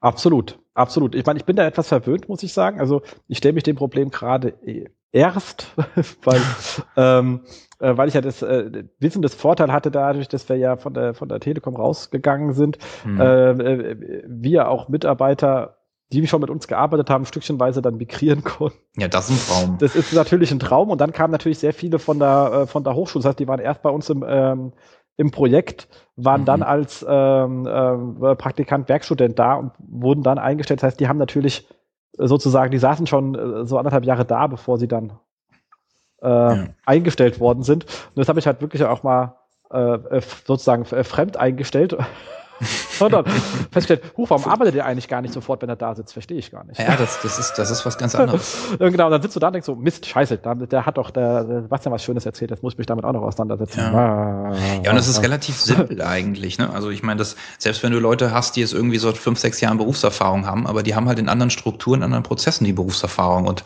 meistens ist es ja doch nicht so eins zu eins übertragbar.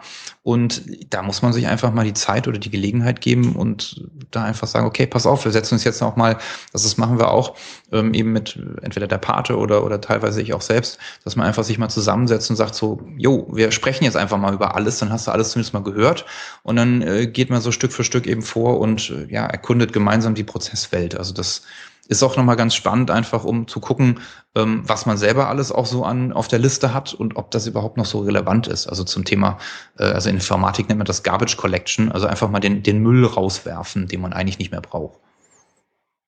Also nutzen wir da quasi gleich als Synergie mit bei sowas. Exakt. Ähm, definitiv, aber ist halt echt ein, ein, ein, ein, sehr spannendes Thema, was äh, klingt ein bisschen absurd, wenn man sieht, okay, guck mal, da rennen auch schon 20 Leute rum, aber ich hatte das Problem vorher einfach nicht. ja, aber das ist, das zeigt ja aber auch, wie, wie, wie soll ich sagen, wie komplex eigentlich das Thema ist, weil das halt wahnsinnig davon abhängt, wie die Historie in so einem Unternehmen irgendwie ist. Ne? Also jeder gründet ja auch irgendwie ein bisschen anders, jeder kommt woanders her. Ähm, und das habe ich jetzt auch in vielen Gesprächen gemerkt, dass halt, du hast ja keine Folie, wo du sagst, so, jetzt schreibst du mal irgendwie, weiß ich nicht, 100 äh, Sachen zusammen und dann kann jeder das so machen, sondern es ist im Prinzip immer auch so, ja, so, so ein Randtasten, gucken, was passt. Also meiner Meinung nach auch das, was Spaß macht irgendwann ist, neben dem ganzen SEO und bei uns das Entwickeln, das ist einfach, ja, das ist die Unternehmensführung halt, ne? Ja, nee, das macht schon, macht schon Spaß. Also, ja. ähm, und ansonsten hast du natürlich hier noch deine fünf äh, Learnings. Also das ist auch ganz äh, spannend. Ist natürlich äh, Punkt eins macht schon absolut äh, Sinn. Man braucht halt einen Besitzer für einen Prozess. Also sonst genau. klappt das nicht. Wenn du sagst, ich mache das alles, dann, äh, äh ja, dann machst du nichts mehr anderes und, äh, und fertig kriegst du es auch nicht ist auch, ist auch nicht zielführend. Also ich meine, wenn man eine Agentur äh, aufbaut oder voranbringen möchte, dann ist das Ziel eigentlich oder muss es sein, dass man halt immer mehr Freiheiten hat, weil man, ich sag mal, da einfach jetzt nicht auch in den, in den Prozessen untergehen möchte. Ähm, wir haben die Erfahrung gemacht, dass, dass man halt schauen muss, wem gibst du das? Weil du hast vorhin gesagt, Stärken, Schwächen. Es gibt halt Mitarbeiter, die auch so, so ganz gut arbeiten, in, den, in diesem Prozess gestalten. Und es gibt welche, die halt im Prozess bearbeiten oder abarbeiten halt besonders gut sind. Also da muss man einfach auch gucken, welche Typen von, von Mitarbeitern man hat oder man entwickeln kann. Aber Prozessbesitzer definieren ist auf jeden Fall ähm, wichtig. Also meiner Meinung nach mit. Genau. Das nächste finde ich sehr spannend, das Thema Prozessautomatisierung. Das klingt dann immer so, oh Gott, das bauen wir uns hier irgendwie ähm, ein, ein, Stück Software. Der mhm. war gar nicht, äh, äh, darum geht es meiner Meinung nach aber erstmal gar nicht, sondern äh, nee. wenn ich so einen Prozess be äh, beschrieben habe, einführe und den sozusagen zu Fuß mache und stelle fest, der funktioniert, das macht Sinn. Ja. Ähm, dann kann ich mir überlegen, ob man den mit irgendetwas stützen kann. Also Klassiker ist, ich brauche ähm, ähm, ich, ich brauche irgendwie ein Ressourcenverwaltungstool so als Idee. So, weil ich sage, okay, wenn ja. ich, wenn ich bisher meine Ressourcenplanung äh, irgendwie tagesformabhängig gemacht habe, dann werde ich mir kein richtiges Tool finden können, weil ich gar nicht weiß, wie ich es eigentlich machen möchte. Das heißt, ja, das, das, das genau immer erstmal zu Fuß machen, notfalls in Excel abbilden und dann, ähm, wenn man dann weiß, was man wirklich arbeitet, dann kann man sich auch erst äh, anschauen, was es auf dem Markt gibt und was einen wirklich Zeit sparen würde. Ansonsten ist man einfach komplett unfähig, ja. ähm, äh, Tools zu evaluieren. Da steckt so ein bisschen der Lean-Gedanke einfach dahinter, dass man erstmal so sich Stück für Stück vortestet, auch mal guckt, das Feedback dann, also teilweise hängen ja auch die Kunden mit in den Prozessen drin, mal zu schauen, wie läuft das denn mit denen und dann halt nicht irgendwie eine, eine Softwarelösung oder was anderes dann eben nimmt und sagt so, hier, das ist es jetzt und so machen wir das auch. Also das funktioniert, glaube ich, dann auch seltenst gut. Genau. Und dann halt auch diese Prozesskultur auch sehr spannend, wo du sagst, mhm. okay, ähm, ich meine, ich komme ja aus dem Laden, der hochgradig prozessgetrieben war. Äh, da gab es äh, nur waren die meistens äh, so, dass sie dich eher beim Arbeiten behindert haben. Ja, ja. Ähm, äh, deswegen hatte, waren die schnellsten und effektivsten Leute die, die wussten, wie sie die Prozesse aushebeln, umgehen oder sonst was machen konnten. Äh, Grundregel eins: nie fragen, dann ist es, sonst ist das Thema tot. Mhm. So, das ist halt das negative Prozesskultur und da hast du hier ganz klar gesagt, okay, wie gerade oben gesagt, ohne Prozesse geht es nicht. Ähm, nee, aber es sollte eine, agile, die, eine genau. agilere Prozesskultur einfach sein. Also es ist, ich meine, bei, bei, bei den großen Unternehmen ist es halt so, da gibt es ja auch die Prozesse, die werden in einer eigenen Abteilung entworfen, entwickelt äh, und dann vorgegeben. Dann gibt es ja dicke Handbücher. Ähm, ich glaube, in, in so Agenturen, gerade mit diesem Moving Target SEO oder auch generell Online-Marketing, muss man einfach in, einfach agil bleiben und die Leute an der Front, die am Kunden telefonieren, die, die, die Blogs lesen, die so Podcasts hören, ähm, das sind nachher nicht die zwei, drei Leute, die in der Abteilung für Prozessgenerierung sitzen, sondern das sind halt die Leute, die dann nachher die Ahnung haben und die sollten eigentlich mitarbeiten an den Prozessen und nicht nur bearbeiten, sondern auch die gestalten. Also das ist eigentlich so der, der Kern bei der ganzen Geschichte. Genau. Deswegen hast du ja auch gesagt, jeder Prozess, also jeder, jeder sollte einen Prozess verbessern können. Genau. Ähm, das kann man zwar sagen, nach dem Motto, bitte sag mir Bescheid, aber auch da, man hat introvertierte Leute, die moppern dann vor sich hin. Äh, ja. sagen aber nichts und da ist halt dieses, was du ähm, in deiner, für euch Zuhörer, ich, äh, wir haben gerade die Präsentation offen, die du oft äh, gehalten hast, also deswegen jetzt mal ein Wortwahl, wie du weiter oben beschrieben hast, halt auch wirklich äh, Prozess-Reviews ähm, direkt einfordern und sagen, hör mal zu, du arbeitest jetzt äh, drei Wochen mit diesem, äh, was, was, was macht denn deiner Meinung nach Sinn oder nicht Sinn? Also ja, manchmal, ja. bei manchen Leuten muss man sich das Feedback ähm, wirklich abholen Ähm, und ganz wichtig, ich glaube, das ist wichtig, so ein guter Prozess ersetzt halt nicht gute Leute. Ja gut, das, das brauchst du immer. Also ich meine, das, das ist ja die, die Sache. Aber auch die guten Leute haben halt auch mal einen schlechten Tag. Ähm, es gibt aber ganz, ganz viele Methoden, wie man halt auch Leute, die eher still sind, ähm, dann auch mal mit, ja, wie soll ich sagen, mit ausschöpfen kann, was so Prozessideen angeht. Also es ist ja nicht immer das, das Gespräch und auch nicht kommen die um die Ecke und sagen, hey Chef, ich habe mal eine Idee ähm, oder so läuft's nicht. Aber man kann relativ simpel, also es, man, man macht einfach mal, also wir hatten jetzt einmal im Jahr auch immer einen Make Mind Shape Better Day. Und da gibt's dann so einfache Methoden, wie dann auch die stilleren äh, Gesellen dann einfach auch mal mit integriert werden. Also man setzt einfach hin, hat jeder hat einen Zettel, schreibt irgendwas auf und der Zettel geht einfach sozusagen am Tisch die Runde und dann kann jeder einfach sich dazu schreiben. Und da kommen ganz, ganz tolle Ideen eigentlich zustande, ähm, die dann auch ganz, ganz häufig natürlich in diese Prozessoptimierungsecke fallen. Also da, da gibt es wahnsinnig viele, ich, ich, ich glaube, man nennt sie Kreativentwicklungsmethoden äh, oder wie auch immer, Kreativitätsmethoden. Da kann man eine Menge auch machen für die Prozesse. Definitiv, äh, gilt ja auch für alles. Also und ähm, machen wir ja auch, also jetzt irgendwie äh, auch in anderen Bereichen, dass man einfach ein äh, paar Leute zusammensetzt, die sonst nicht zusammen am Thema setzen. Ja, ja. Und einfach sagen, denkt mal drüber nach. Also auch wenn du jetzt einen Kunden schon zwei Jahre hast oder so. Also eigentlich gehen wir auch durch alle Kunden regelmäßig und, und setzen dann mal so ein äh, Team dran und sagen ja. mit dem entsprechenden Kunden, das, das, schaut euch mal zusammen an und guckt mal, was ihr noch für Ideen habt, einfach um einfach den Kunden auch weiterzuentwickeln, weil sonst ist da äh, einsame Betreuer natürlich irgendwann auch mal äh, mit seinen Ideen am Ende. Und wie gesagt, Leute sind eh unterschiedlich. Ja, der ist dann auch genauso betriebsblind wie der, wie der Online-Marketing-Manager beim Kunden dann selbst und, und kommt dann vielleicht auch auf die eine oder andere Idee nicht. Oder haben wir auch häufig, denkt dann quasi schon im voreilenden Gehorsam, ja, der Kunde wird so und so reagieren, wenn ich das und das sage. Vielleicht ist das aber gar nicht mehr so, weil da jetzt mittlerweile auch irgendwie eine Entwicklung stattgefunden hat. Also so dieser, dieser Team-Input, der ist unheimlich hilfreich. Also deswegen glaube ich auch, dass das SEO auch immer weniger ein Thema sein wird, was man alleine macht. Also nicht nur wegen dem ganzen Know-how, was schwierig ist, in einen Kopf reinzuhämmern, sondern einfach, weil, weil mehrere Hirne einfach irgendwie mehr denken dann auch als, als ein einzelnes Hirn. Genau. Und ähm, ganz spannend natürlich auch dieses ähm, Prozess, ähm, äh, Tollwut äh, vermeiden ist natürlich auch ähm, eine wichtige Sache. Also wir hatten am Anfang auch die Idee, wir machen mal äh, so eine Beschreibung, wie wir eigentlich so ein ähm, Audit machen. Das habe ich dann nach zwei Tagen wieder eingesteckt, die Idee, weil es einfach äh, keinen Sinn macht, weil wenn du anfängst zu arbeiten, die Sachen entwickeln sich zu unterschiedlich, sondern ja. dass das halt eindampfst auf so ein Thema und sagen, okay, welche Fragen stellen wir uns äh, grundsätzlich als im ersten Step? Ja, ja. Ähm, das kannst du schon hinschreiben, also auf, auf dem Level geht das. Äh, nicht, dass du was komplett übersiehst. Ähm, aber da du dann mit den Daten aus den ersten Fragen, gestellt hast, weiterarbeitest, hört es dann halt auch schon wieder auf. Ja, das ist agil. Also wir haben aber auch, also wir nennen das ganz profan Checklisten, ähm, also gerade so für On-Page-Audit, Link-Audits oder wie auch immer, wo, wo Kriterien draufstehen, ähm, wo, wo Bereiche stehen, die auf jeden Fall angeguckt werden müssen. Ähm, das, das hilft dann schon, ist aber im Prinzip ja auch ein Prozess. Aber also, ja, wie du sagst, man soll das halt nicht übertreiben. Also man kann sich jetzt auch hinsetzen und sagen, boah, jetzt nehme ich mir mal zwei Wochen Zeit und schreibe alle Prozesse auf, beschreibe jeden akribisch. Ähm, und das funktioniert halt auch nicht, weil erstens hat man seltenst so viel Zeit und wenn, dann ist sowieso was im Geschäft irgendwie nicht ganz richtig. Ähm, und zweitens macht es auch meiner Meinung nach gar keinen Sinn. Also ich würde da immer schon so ein bisschen, bisschen quasi, ja, working by doing quasi. Das stimmt. Markus, wie macht ihr denn das bei euch? Ich bin gerade raus, sorry. ja, stimmt. Markus hat ja heute auch noch, ähm, ist ja noch Babysitter in eigener Funktion. Dementsprechend das muss stimmt. er manchmal rauslaufen. Ich habe euch auch die ganze Zeit zugehört und ich fand es äh, auch sehr, sehr spannend. Äh, aber als äh, nach acht Jahren Inhouse höre ich da gespannt zu und versuche auch äh, eure ganzen äh, Beiträge äh, so für das Inhouse-Leben so ein bisschen zu mhm. ja, zu adaptieren. Aber im Prinzip ist es ja sehr ähnlich. Also du hast halt natürlich noch viele andere Abteilungen dann auch. Ähm, aber du hast ja auch, auch also gerade in-house sehr, sehr viele Prozesse, die teilweise, wie Jens gesagt hat, also zumindest meiner Erfahrung nach bei den Kunden, ähm, die man dann auch immer so ein bisschen um, umschiffen muss und machen muss. Aber gerade im großen Konzern, ja, na, ne? absolut. Ja. ja.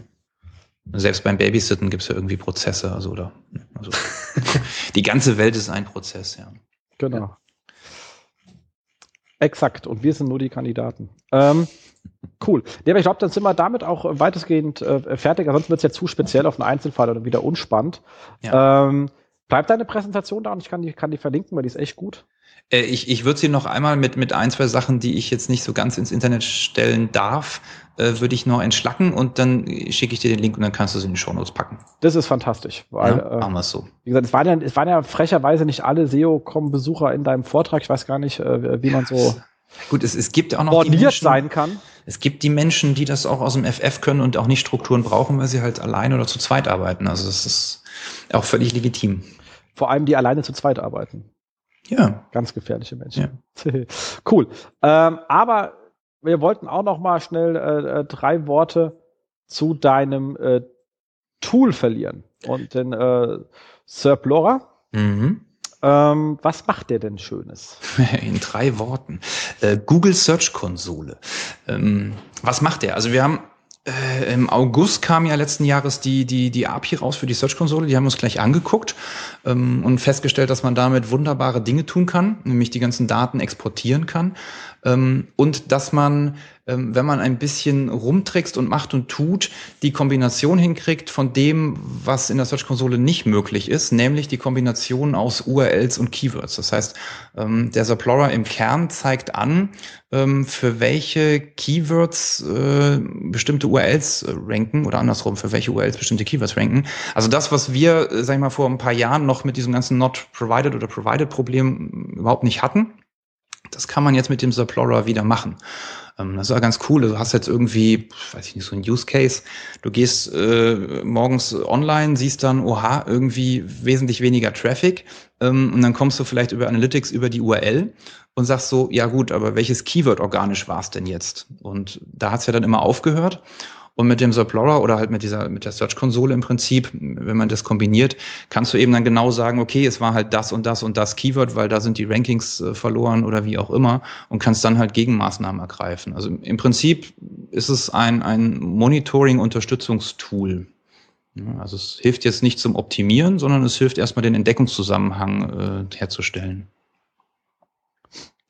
Das stimmt. Ähm, und es, äh, also wie gesagt, ich da ja netterweise äh, schon recht früh von dir eingeladen worden. Ich habe quasi ja selbst eingeladen. Du hast ja auch gefragt, ja, ja, eben. Also das ist. Äh ähm, äh, aber was, was ich schon sehr schön finde, ist so, sozusagen das erste, das Dashboard. Also es fängt schon an, also ich mag es ja immer, wenn Dashboards erstmal gleich irgendwie ähm, äh, sinntragend sind und die ersten beiden Module oben sind 7-Tages- und 30-Tages-Vergleich, wo man einfach sagt, mhm. okay, ähm, über wie viel über wie viele verschiedene URLs habe ich eigentlich ähm, Traffic bekommen über wie viel verschiedene Keywords, also das finde ich auch eine, eine, ziemlich wichtige Zahl, weil du kannst ja irgendwie, ähm, wie gesagt, ich bin ja kein Freund von denen, äh, wenn Kunden immer anrufen und sagen, ich hätte gerne, ich würde gerne zu diesen fünf Keywords ranken, dann sage ich immer, dann mm. geh bitte, weiß ich was, zu AKM oder O, aber lass mich in Ruhe mit dem Scheiß. Ähm, äh, weil man optimiert ja Systeme. Ähm, und das ist natürlich auch spannend, äh, über wie viel, ähm, wie viel URLs äh, kriegen eigentlich Impressions und Klicks an. Das ist oft erschreckend wenig, wenn man sich bei großen Seiten anschaut. Da kann man sagen, oh Gott, hier können wir mal aufräumen. Mhm. Offensichtlich äh, ist euer System wesentlich größer als den, in dem Bereich, den Google wirklich äh, äh, sieht und rankt. Wie viele Keywords sind es eigentlich? Und dann natürlich im Impressions und Klicks und durchschnittliche Position. Allein aus den Daten kannst du schon relativ sauber sagen, im 37-Tages-Vergleich, wie, wie gesund ist eigentlich das System. Ja, und das, das Spannende ist, wenn du da halt weiter denkst, und das ist uns halt im äh, letzten Herbst so gegangen, und dann haben wir immer gedacht, Mensch, cool, ähm, wenn du weiter denkst, kannst du halt aus diesen Daten, die ja dann erstmalig quasi von Google so zur Verfügung gestellt werden, also jetzt nicht von extern quasi gecrawlt werden, sondern ja original von Google kommen, ähm, kannst du halt noch eine Menge andere Sachen machen, die, sag ich mal so, eigentlich jede SEO-Agentur, jeder SEO auch in-house ähm, da auch machen sollte oder muss. Also zum Beispiel, ähm, was sehr, sehr viel gutes Feedback gekriegt hat jetzt in der Beta-Phase, waren die Switcher. Also das heißt, du hast halt über Tage für das gleiche Keyword äh, immer unterschiedliche URLs, zwei oder drei unterschiedliche URLs, die ranken. Also ja ein Zeichen dafür, dass Google da irgendwie nicht so ganz sicher ist, was jetzt die beste URL ist. Und das kriegst du sonst eigentlich gar nicht raus. Und da haben wir jetzt eben eine Ansicht dann extrahiert quasi, wo man dann genau gucken kann, okay, für dieses Keyword äh, sind diese zwei oder drei URLs. Und dann kann man sich dann eben hingehen und in diesem monatlichen Backlog, wie wir es vorhin hatten, halt sagen, okay, wir optimieren das mal. Also das ist so, so auch ein Punkt. Spannenderweise haben auch viele Beta-User gesagt, äh, Mensch, das Rank-Tracking ist äh, super, ähm, da kann ich mir ja irgendwie so mein, mein, mein Keyword-Monitoring sparen.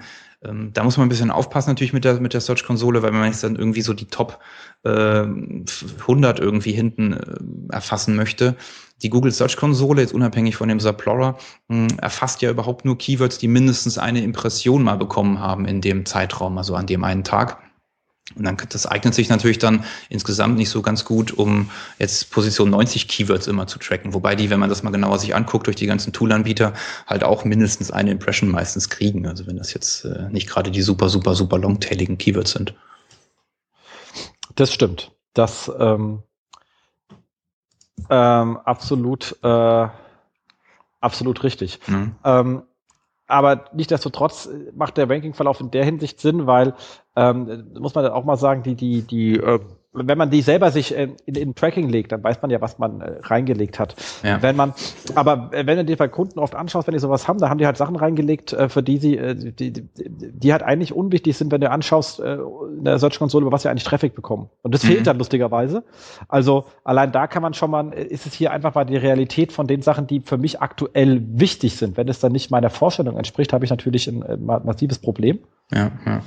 Ähm, das zweite ist bei dir natürlich auch gleich, dass du natürlich auch zu den äh, Keywords alle rankenden URLs zeigst. Also du hast ja nicht nur die, die Switcher, die, also Switcher sind die, da hat sich die URL gedreht. Genau. Ja. Ähm, aber du zeigst halt auch unter den Keywords dann halt, äh, welche, also welche URLs haben dann und umgerät bei URLs, welche Keywords haben dann verschieden gezeigt, ähm, Traffic gezeigt und immer von genau. bis. Ja. Das ist halt schon, ähm, ja, das ist super spannend. Also du, du kannst dann auch gucken, also das, wie gesagt, wir kamen ja im Prinzip drauf, weil wir das selber irgendwie so toll fanden und genutzt haben, dass wir dachten, Mensch, das kann man auch anderen Menschen geben. Ähm, du kannst dann auch hingehen und, und sagen, okay, wo haben wir denn wahnsinnig viele Impressions eigentlich? Also wo ist jetzt ein Impression-Anstieg da? Ähm, aber wo ist unsere CTR irgendwie nicht so, so richtig mitgestiegen oder wo sind die Rankings eher gegenläufig? Also du kannst sehr, sehr viele Analysen machen, dadurch, dass wir jetzt eben dann diese URL- und Keyword-Kombination wiederhergestellt haben, die du halt, ich verstehe es eigentlich auch nicht, warum, aber damals halt bei Google nicht mehr bekommen hast, also bei Analytics nicht mehr ähm, und auch die Search-Konsole das nicht gibt. Und ähm, wie gesagt, das ist so der, der Kern-USP eigentlich. Ähm, und, und den finde ich schon sehr spannend. Und gut, das, was wir vorhin gesagt hatten, diese 90-Tages-Grenze bei, bei der Search-Konsole. Ähm, wir haben jetzt in der Beta-Phase, ich weiß nicht, seit, die läuft jetzt seit drei Wochen. Ähm, da haben wir jetzt halt schon über 90 Tage, weil das Tool halt jeden Tag dann quasi die API nochmal frisch abfragt für den, ähm, für den vor, vor, vorletzten Tag. Also die Search-Konsole gibt ja immer nur die, die Daten von vor drei oder vier Tagen aus. Ähm, also insofern kann man damit dann auch ein bisschen äh, ja, umgehen. Aber also wer Interesse hat, ähm, das äh, Tool läuft jetzt noch drei, vier Tage ähm, in, der, in der Beta. Haben die auch nochmal erweitert mit dem Feedback und wird dann auch demnächst dann auch online gehen, endlich mal, damit wir auch mal ein bisschen, bisschen Ergebnisse sehen. Mal schauen. Ich bin gespannt. Auf jeden Fall. Nee, also ähm, macht, macht Sinn, ist äh, wirklich schön. Ähm, und äh, wie gesagt, auch das mit den Switchers haben sich die Keywords geändert. Wo hast du mehrfach Rankings? Also wo sind einfach ähm, mehrere URLs, was bei vielen URLs auch immer ein Hinweis sein kann, dass man Sitelinks hat. Ja. Ja. Ist ja die, sonst auch ein bisschen schwer zu erraten, wenn es war, war ein großes Thema. Ist. Ja, also es war ein großes Thema. Viel Feedback haben wir gekriegt. Naja, ihr habt jetzt so viel Keywords hier auf Platz eins. Das ist ja alles Quatsch, weil das sind halt irgendwie Brand-Keywords, das äh, sind alles Sitelinks. Ähm, die rechnen wir jetzt auch raus. Also leider gibt das die API von alleine nicht her. Ähm, aber wir rechnen die raus. Also wenn quasi die, ähm, kann ich auch verraten, wie das ist, das ist ja kein Geheimnis. Ähm, das ist übrigens äh, schönes Ding, wenn man selber mal ein Tool entwickelt, kann man auch mal transparent sein. Das, was andere Toolanbieter, ich mag die jetzt nicht bashen, aber das, das stört mich teilweise immer ein bisschen, wenn man dann nachfragt, dass man nicht weiß, wie es dann funktioniert und man muss es trotzdem mit den Kunden argumentieren. Ähm, also wir rechnen die, die Sitelinks raus, indem wir tagesweise gucken, wenn es ein Platz eins ist oder zwei oder drei, gibt es genauso viele Impressions ähm, auf, auf einem anderen äh, gleich platzierten äh, URL oder Keyword. Und dann rechnen wir das einfach für bestimmte Ansichten raus. Ne? Dann hat man im Prinzip auch die Sitelinks. Es wird dann wahrscheinlich irgendwann mal auch so eine Art Sitelink-Analyse äh, geben, quasi sozusagen 180 Grad gedreht, wo man dann eben gucken kann, was für Sitelinks habe ich denn da und will ich die überhaupt? Weil das ist ja auch immer so ein bisschen stressig, die, die rauszufinden und äh, die dann nachher über die Search-Konsole selbst dann auszusperren. Genau. Also das ist schön, du kannst sie ja sperren, aber du weißt halt nicht, wo du welche hast, außer bei der Ja, Startseite. Den Rest findest du per Zufall vielleicht. Ja, ja, und das ist halt das, das Wertvolle jetzt unabhängig vom Subplorer. Das ist ja ähm, Search-Konsole hauptsächlich. Also die Search-Konsole bietet halt wirklich die Daten, die, die halt da draußen in dem jeweiligen Land halt von den Nutzern auch gesichtet werden. Also gerade was regionale Rankings angeht, das, das sind halt wirklich die durchschnittlichen Rankings, die dann eingegeben und erscheinen, ähm, dann, dann kann man damit einfach besser arbeiten. Also wenn dann eben so besondere Konstellationen entstehen, sollte man auf jeden Fall in die Google Search Konsole mal reingucken. Also es ist eher ein, eher ein Plädoyer für die Search Konsole. Die wird meiner Meinung nach nämlich auch gerade von Inhausern noch viel, viel, viel zu wenig genutzt. Definitiv. Nee, Jetzt sag was, Markus. Ja, ich habe das jetzt schon äh, verstanden. Das war äh, nicht nett. Nein, aber du hast recht. Ähm, das ist halt wirklich, äh, also Thema Search-Konsole, das ist leider so ein Thema, was im äh, Inhouse-Alltag oftmals untergeht. Hm. Und ähm, wenn man das nicht wirklich auch regelmäßig verankert in Prozesse, wir hatten jetzt lange darüber gesprochen, dann, also dann geht's wirklich unter, weil äh, ja, ist leider so. Ja. Und äh, eben, wie gesagt, ich bin auch der Meinung, dass die Search-Konsole absolut unterschätzt wird von vielen SEOs und vielen Leuten. Und äh, ich freue mich, dass es da immer mehr Tools gibt, die da auch nochmal äh, die Sicht so ein bisschen äh, ja, erweitern. Definitiv. Also, äh, also ich habe ja, es sind ja einige, die gerade an, an, an Sachen daran bauen. Ich habe mir viele angeschaut und ich fand das jetzt hier von allem das äh, intuitivste. Hm. Ja gut, wir hatten den Vorteil, dass wir nicht äh, keine Infrastruktur hatten, wo wir aufbauen äh, mussten. Wir durften ja neu und modern anfangen. Das ist natürlich ein kleiner Vorteil dann. Ja, aber ist doch schön. Also ich meine, äh, sollte man dann auch nutzen, gell? Ja. Ja, kann, man muss ja nicht alles mit Windows XP machen. Nee, aber lohnt sich auf jeden Fall. Also kommt jetzt äh, dann auch für Leute mit, mit bisschen Geld demnächst kann man es äh, kaufen. Was hast du gesagt? Ja, Drei Tage, vier Tage? Das, das kann man ja sagen, was das kostet, das ist ja kein Geheimnis. Also es ist noch ein Geheimnis, ähm, aber wir werden am, wenn alles klappt, am 25. Februar jetzt launchen. Und das kleinste Paket wird, ich sag mal, um die 30 Euro kosten. Das sind dann drei Properties. Also durchaus auch wirklich, ja, also preisgünstig gemacht, damit sich eben dann auch, ähm, dann auch, ich kenne das ja immer gerade so in-house, wenn dann Leute irgendwie sagen, boah, ich krieg jetzt irgendwie nicht noch 100 Euro mehr und auch nicht die 500 Euro hier für das und jenes Tool.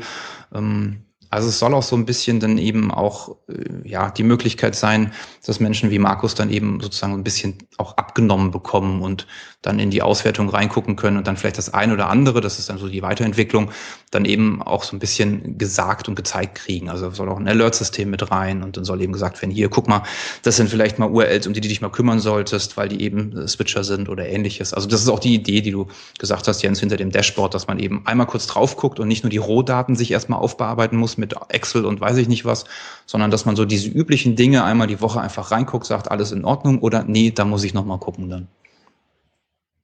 Definitiv. Cool. Also, Kinders, merkt euch das Datum äh, und dann einfach das Kleingeld zücken. Genau. Www.saplora.de. Genau, kommt in die Shownotes. Super. Genau. Ähm, damit würde ich sagen, sind wir damit auch durch. Äh, kommt, kommt, der, kommt die Schlussphase des Podcasts. Was steht in den nächsten ähm, äh, vier Wochen an? Wir haben, also wir, wir nehmen gerade, wir haben gerade Freitag, wir nehmen auf. Äh, am Montag kommt aber erst äh, die, die, also ihr werdet, es wird Montag sein, wenn ihr uns hören könnt. Äh, und in der Woche Montag, äh, dann der Freitag, haben wir in, in Darmstadt den SEO-Stammtisch äh, im ähm, ähm, Ratskeller, es ist am Marktplatz und äh, ich äh, lege hier den Facebook-Link zum Event rein. Äh, wer vorbeikommen mag, äh, es gibt äh, SEOs und Bier, also die übliche Kombination, die Spaß macht. Ähm, und äh, Früher waren das immer noch Links, aber mittlerweile gibt's mehr Bier und Steg. Genau. Ähm, dementsprechend äh, freuen wir uns über jeden, der uns äh, da äh, joinen will. Ähm, ansonsten haben wir dann ja äh, äh, Campix, äh, Week heißt es jetzt, wobei ich jetzt da wahrscheinlich eh nur Freitag und Sonntag da bin, Samstag Franzi hingeht. Ähm, und einer muss ja aufs Baby aufpassen. Habe ich letztes Jahr auch schon so gemacht, fand ich übrigens sehr, sehr schön. Wenn du da sonntags morgens ankommst und hast nur diese äh, Schnapsleichen rumliegen, ist das äh, in, in, in sich auch eine sehr, sehr schöne Erfahrung. Ähm, und wir haben dann trotzdem ein paar sehr schöne Sessions gehabt, äh, die Spaß gemacht haben. Aber lass uns doch mal mit Marco reden. Also hier Grüße an Marco. Ich finde so eine Kinderbetreuung für die Campings mittlerweile, ich meine, wir werden ja alle nicht jünger und äh, ähm, fände ich eigentlich ganz cool. Also ich würde auch eine Session machen, SEO for Kids. Dann können wir die Kleinen auch mitnehmen. Genau hier auf diese, wie heißt es hier, Frag, äh, optimiere auf Frag Finn. das äh, als alternatives Suchsystem für Kinder. Ähm, nee, äh, da könnte er sich mal äh, Gedanken machen. Das Hotel gibt ja einiges her. Ja, definitiv. An, an äh, äh, Räumlichkeiten und Möglichkeiten ist, weil die ganze Anlage drumherum ist ja auch schön. Es ist, äh, Wetter ist halt immer ein bisschen schlecht. Also er sollte das Ding vielleicht sowieso mal den Sommer legen. Da hat man hinten von der Anlage wesentlich mehr. Aber das sage ich ja schon seit Jahren, das äh, hilft ja leider nichts. Ähm, aber direkt im Anschluss können wir dann äh, nach, nach äh, ins wunderschöne München fliegen zum yeah. und Markus besuchen. Super. Äh, und dann ähm, zur ähm, SMX gehen und natürlich am Vorabend nicht zu vergessen die äh, schönen äh, Verleihung der, der ähm, Semi Awards. Ähm, wir haben da eine schöne Abendveranstaltung geplant. Ähm, wird cool. Äh, und äh, wer immer noch kein Ticket haben, muss ich sagen, Kinders, ähm, SMX kostet schon ein bisschen was, aber äh, mit äh, Super Early Bird wird das Ganze dann doch sehr überschaubar. Habt ihr aber alle verpasst. Ähm, wer immer noch keins hat, äh, 15% mit Tech Value SMX und äh, habt ihr wenigstens noch ein bisschen was gespart. Wer nicht hinkommt, schaut euch das Programm an, ist einfach Hölle. Genau. Das dazu. Dann äh, suchen ein paar Leute Menschen, die bei ihnen arbeiten. Äh, das wollen wir natürlich nicht verschweigen, äh, für den Fall, dass es einen arbeitslosen SEO geben sollte, wobei die Frage ist, ob er dann gut, egal. Äh, aber vielleicht wollen Leute einfach nur wechseln. Äh, und zwar ähm, der, der großartige Knut Barth hatten wir hier auch schon als ähm, ähm, Gast. Ein, ein, ein wirklich smarter Kollege. Ähm, mit dem wir uns lange über E-Commerce-Optimierung, also SEO im E-Commerce-Bereich unterhalten haben. Der arbeitet bei Bauer und sucht dringend einen Werkstudent, also jung und will was lernen und bei Knut leckt mich am Arsch, da kann man was lernen, macht Sinn. Ähm, wer ja so seine soziale Ader hat und sagen würde, ich habe keinen Bock, dieses ganze E-Commerce, äh, Content, Verlage, das nervt mich alles an, die wollen alle nur Geld verdienen, ich möchte die Welt verbessern. Äh, da gibt's auch einen Shop und zwar die Kollegen von UNICEF äh, suchen einen Spezialist fürs Online-Marketing. Ähm, also äh, Fundraising etc. pp. Alles für die Kinder. UNICEF in Köln. Soll ja auch Im, Im, wunderschönen Köln, ja. Schön in Zollstock gelegen. Hatten wir unser altes Büro da. Kann man sehr, sehr gut Döner essen oder alles andere. Also Wahnsinn. Genau. Und äh, man arbeitet halt für was wirklich ähm, ähm, äh, Sinnvolles. Wer sagt, das ist mir wieder zu nett, ich möchte lieber bis in so einen Lobbybereich gehen, äh, der, die Kollegen vom ähm, BVDW suchen im Projektmanager Digital Business. Ähm, da geht es ein bisschen darum, die, diese ganzen äh, Search Units etc. pp. zu unterstützen. Äh, da hängt ja eine ganze Menge Orga-Kram drin, Zertifikate, äh, Sitzungen vorbereiten. Das ist jetzt also kein SEO-Job, sondern eher so ein Orga-Job. Ähm, aber man hat viel mit SEOs zu tun, wenn man sagt, ach, das SEO ist mir zu kompliziert, ich finde die Typen aber irgendwie lustig und trinke auch gerne Bier. Der Job für euch. Ähm, und äh, Markus, du suchst auch Leute, sehe ich ja. Ja, absolut. Wir suchen immer, wer jetzt schon in München will oder eh schon dort wohnt. Ähm, wir suchen in München für unsere Portale LabD und GMX einen SEO-Redakteur oder eine SEO-Redakteurin. Ähm, ganz klar, wir, äh, wir hauen ziemlich viel Content raus und der muss manchmal nur ein bisschen angefasst werden oder refactored werden oder äh, auch einfach die Redaktion dabei zu unterstützen, die richtigen Contents zu publizieren zur richtigen Zeit. Google News ist ein großes Thema. Ihr wisst schon und ihr kennt euch aus. Ähm, genau. Und wir suchen bei uns äh, speziell im SEO-Team noch einen Werkstudent oder eine Werkstudentin. Genau. Von uns kann man auch ganz viel lernen. Definitiv. Und man hat äh, sehr nette Kollegen. Absolut. Absolut. Und ist jetzt nicht so, dass Web.de zu den kleinen Seiten gehört. Da kann man schon mal ein paar größere Räder drehen. Ja, an den großen Stellhebeln drehen. Cool. ähm, und ähm, Sebastian, du warst so nett, du bringst uns was zur Verlosung mit. Das finden wir ja super. Und zwar ähm, zwei Exemplare, natürlich für zwei verschiedene Menschen, sonst müsste man ja zweimal die 900 Seiten lesen. Na, das wäre ähm, schade. Ja, aber dann hat man, du weißt, stetige Wiederholung und so. Ähm, aber zwei Exemplare deines wirklich fantastischen ähm, äh, Buchs. Wie gesagt, steht auch bei uns in der Uni in der Bibliothek, glaube ich, als einziges Buch in dem Bereich, weil äh, ich den, den, den Rest nicht gelesen habe ähm, und dementsprechend auch nicht empfehlen kann. Ähm, und zwar haben wir euch da gedacht, wir wollen ja von diesem Bitte Tweete irgendetwas ein bisschen weg. Und zwar hätten wir gerne von euch eine Begründung in unseren Kommentaren, ähm, warum gerade ihr dieses Buch lesen wollt. Ähm, und ähm, der ähm, beste Kommentar sozusagen, es wird dann kom komplett faktenorientiert, ähm, wie sagt man so, erfahrungswissenschaftlich äh, von uns äh, definiert. ähm, das äh, gibt dann die zwei besten ähm, Kommentare definiert von Walter und Faultrat, äh, werden dann entsprechend äh, dieses wahnsinnig äh, schöne Buch bekommen. Absolut. Genau. Und damit sind wir dann schon nach äh, einer Stunde 30 fertig. Man soll es kaum glauben. Wahnsinn. Wahnsinn. Das heißt, wir wir freuen uns äh, auf eure Kommentare auch jenseits dazu. Also was fandet ihr jetzt doof, was fandet ihr gut? Wie organisiert ihr eure Prozesse intern eigentlich so? Ähm, bewertet uns irgendwie auf iTunes und sonst wo, wo man uns überall bewerten kann. Ähm, Gäste und Themen sind immer gerne willkommen. Äh, wobei Markus muss ja noch schreiben, ich habe für die nächsten zwei Shows schon ähm, Gäste in petto. Ähm, ja, top. Und aber trotzdem, wir sind da für alles ähm, offen und freuen uns über alles, was ihr uns schreibt. In diesem Sinne wünschen wir euch dann angenehme und erfolgreiche ähm, vier Wochen. Rank well. Ganz genau. Vielen Dank, Sebastian. Ja, danke euch auch. Tschüss aus Köln. Tschüss. Tschüss. Das SEO-Haus. Mit Jens Faudrat und Markus Walter. Das SEO-Haus.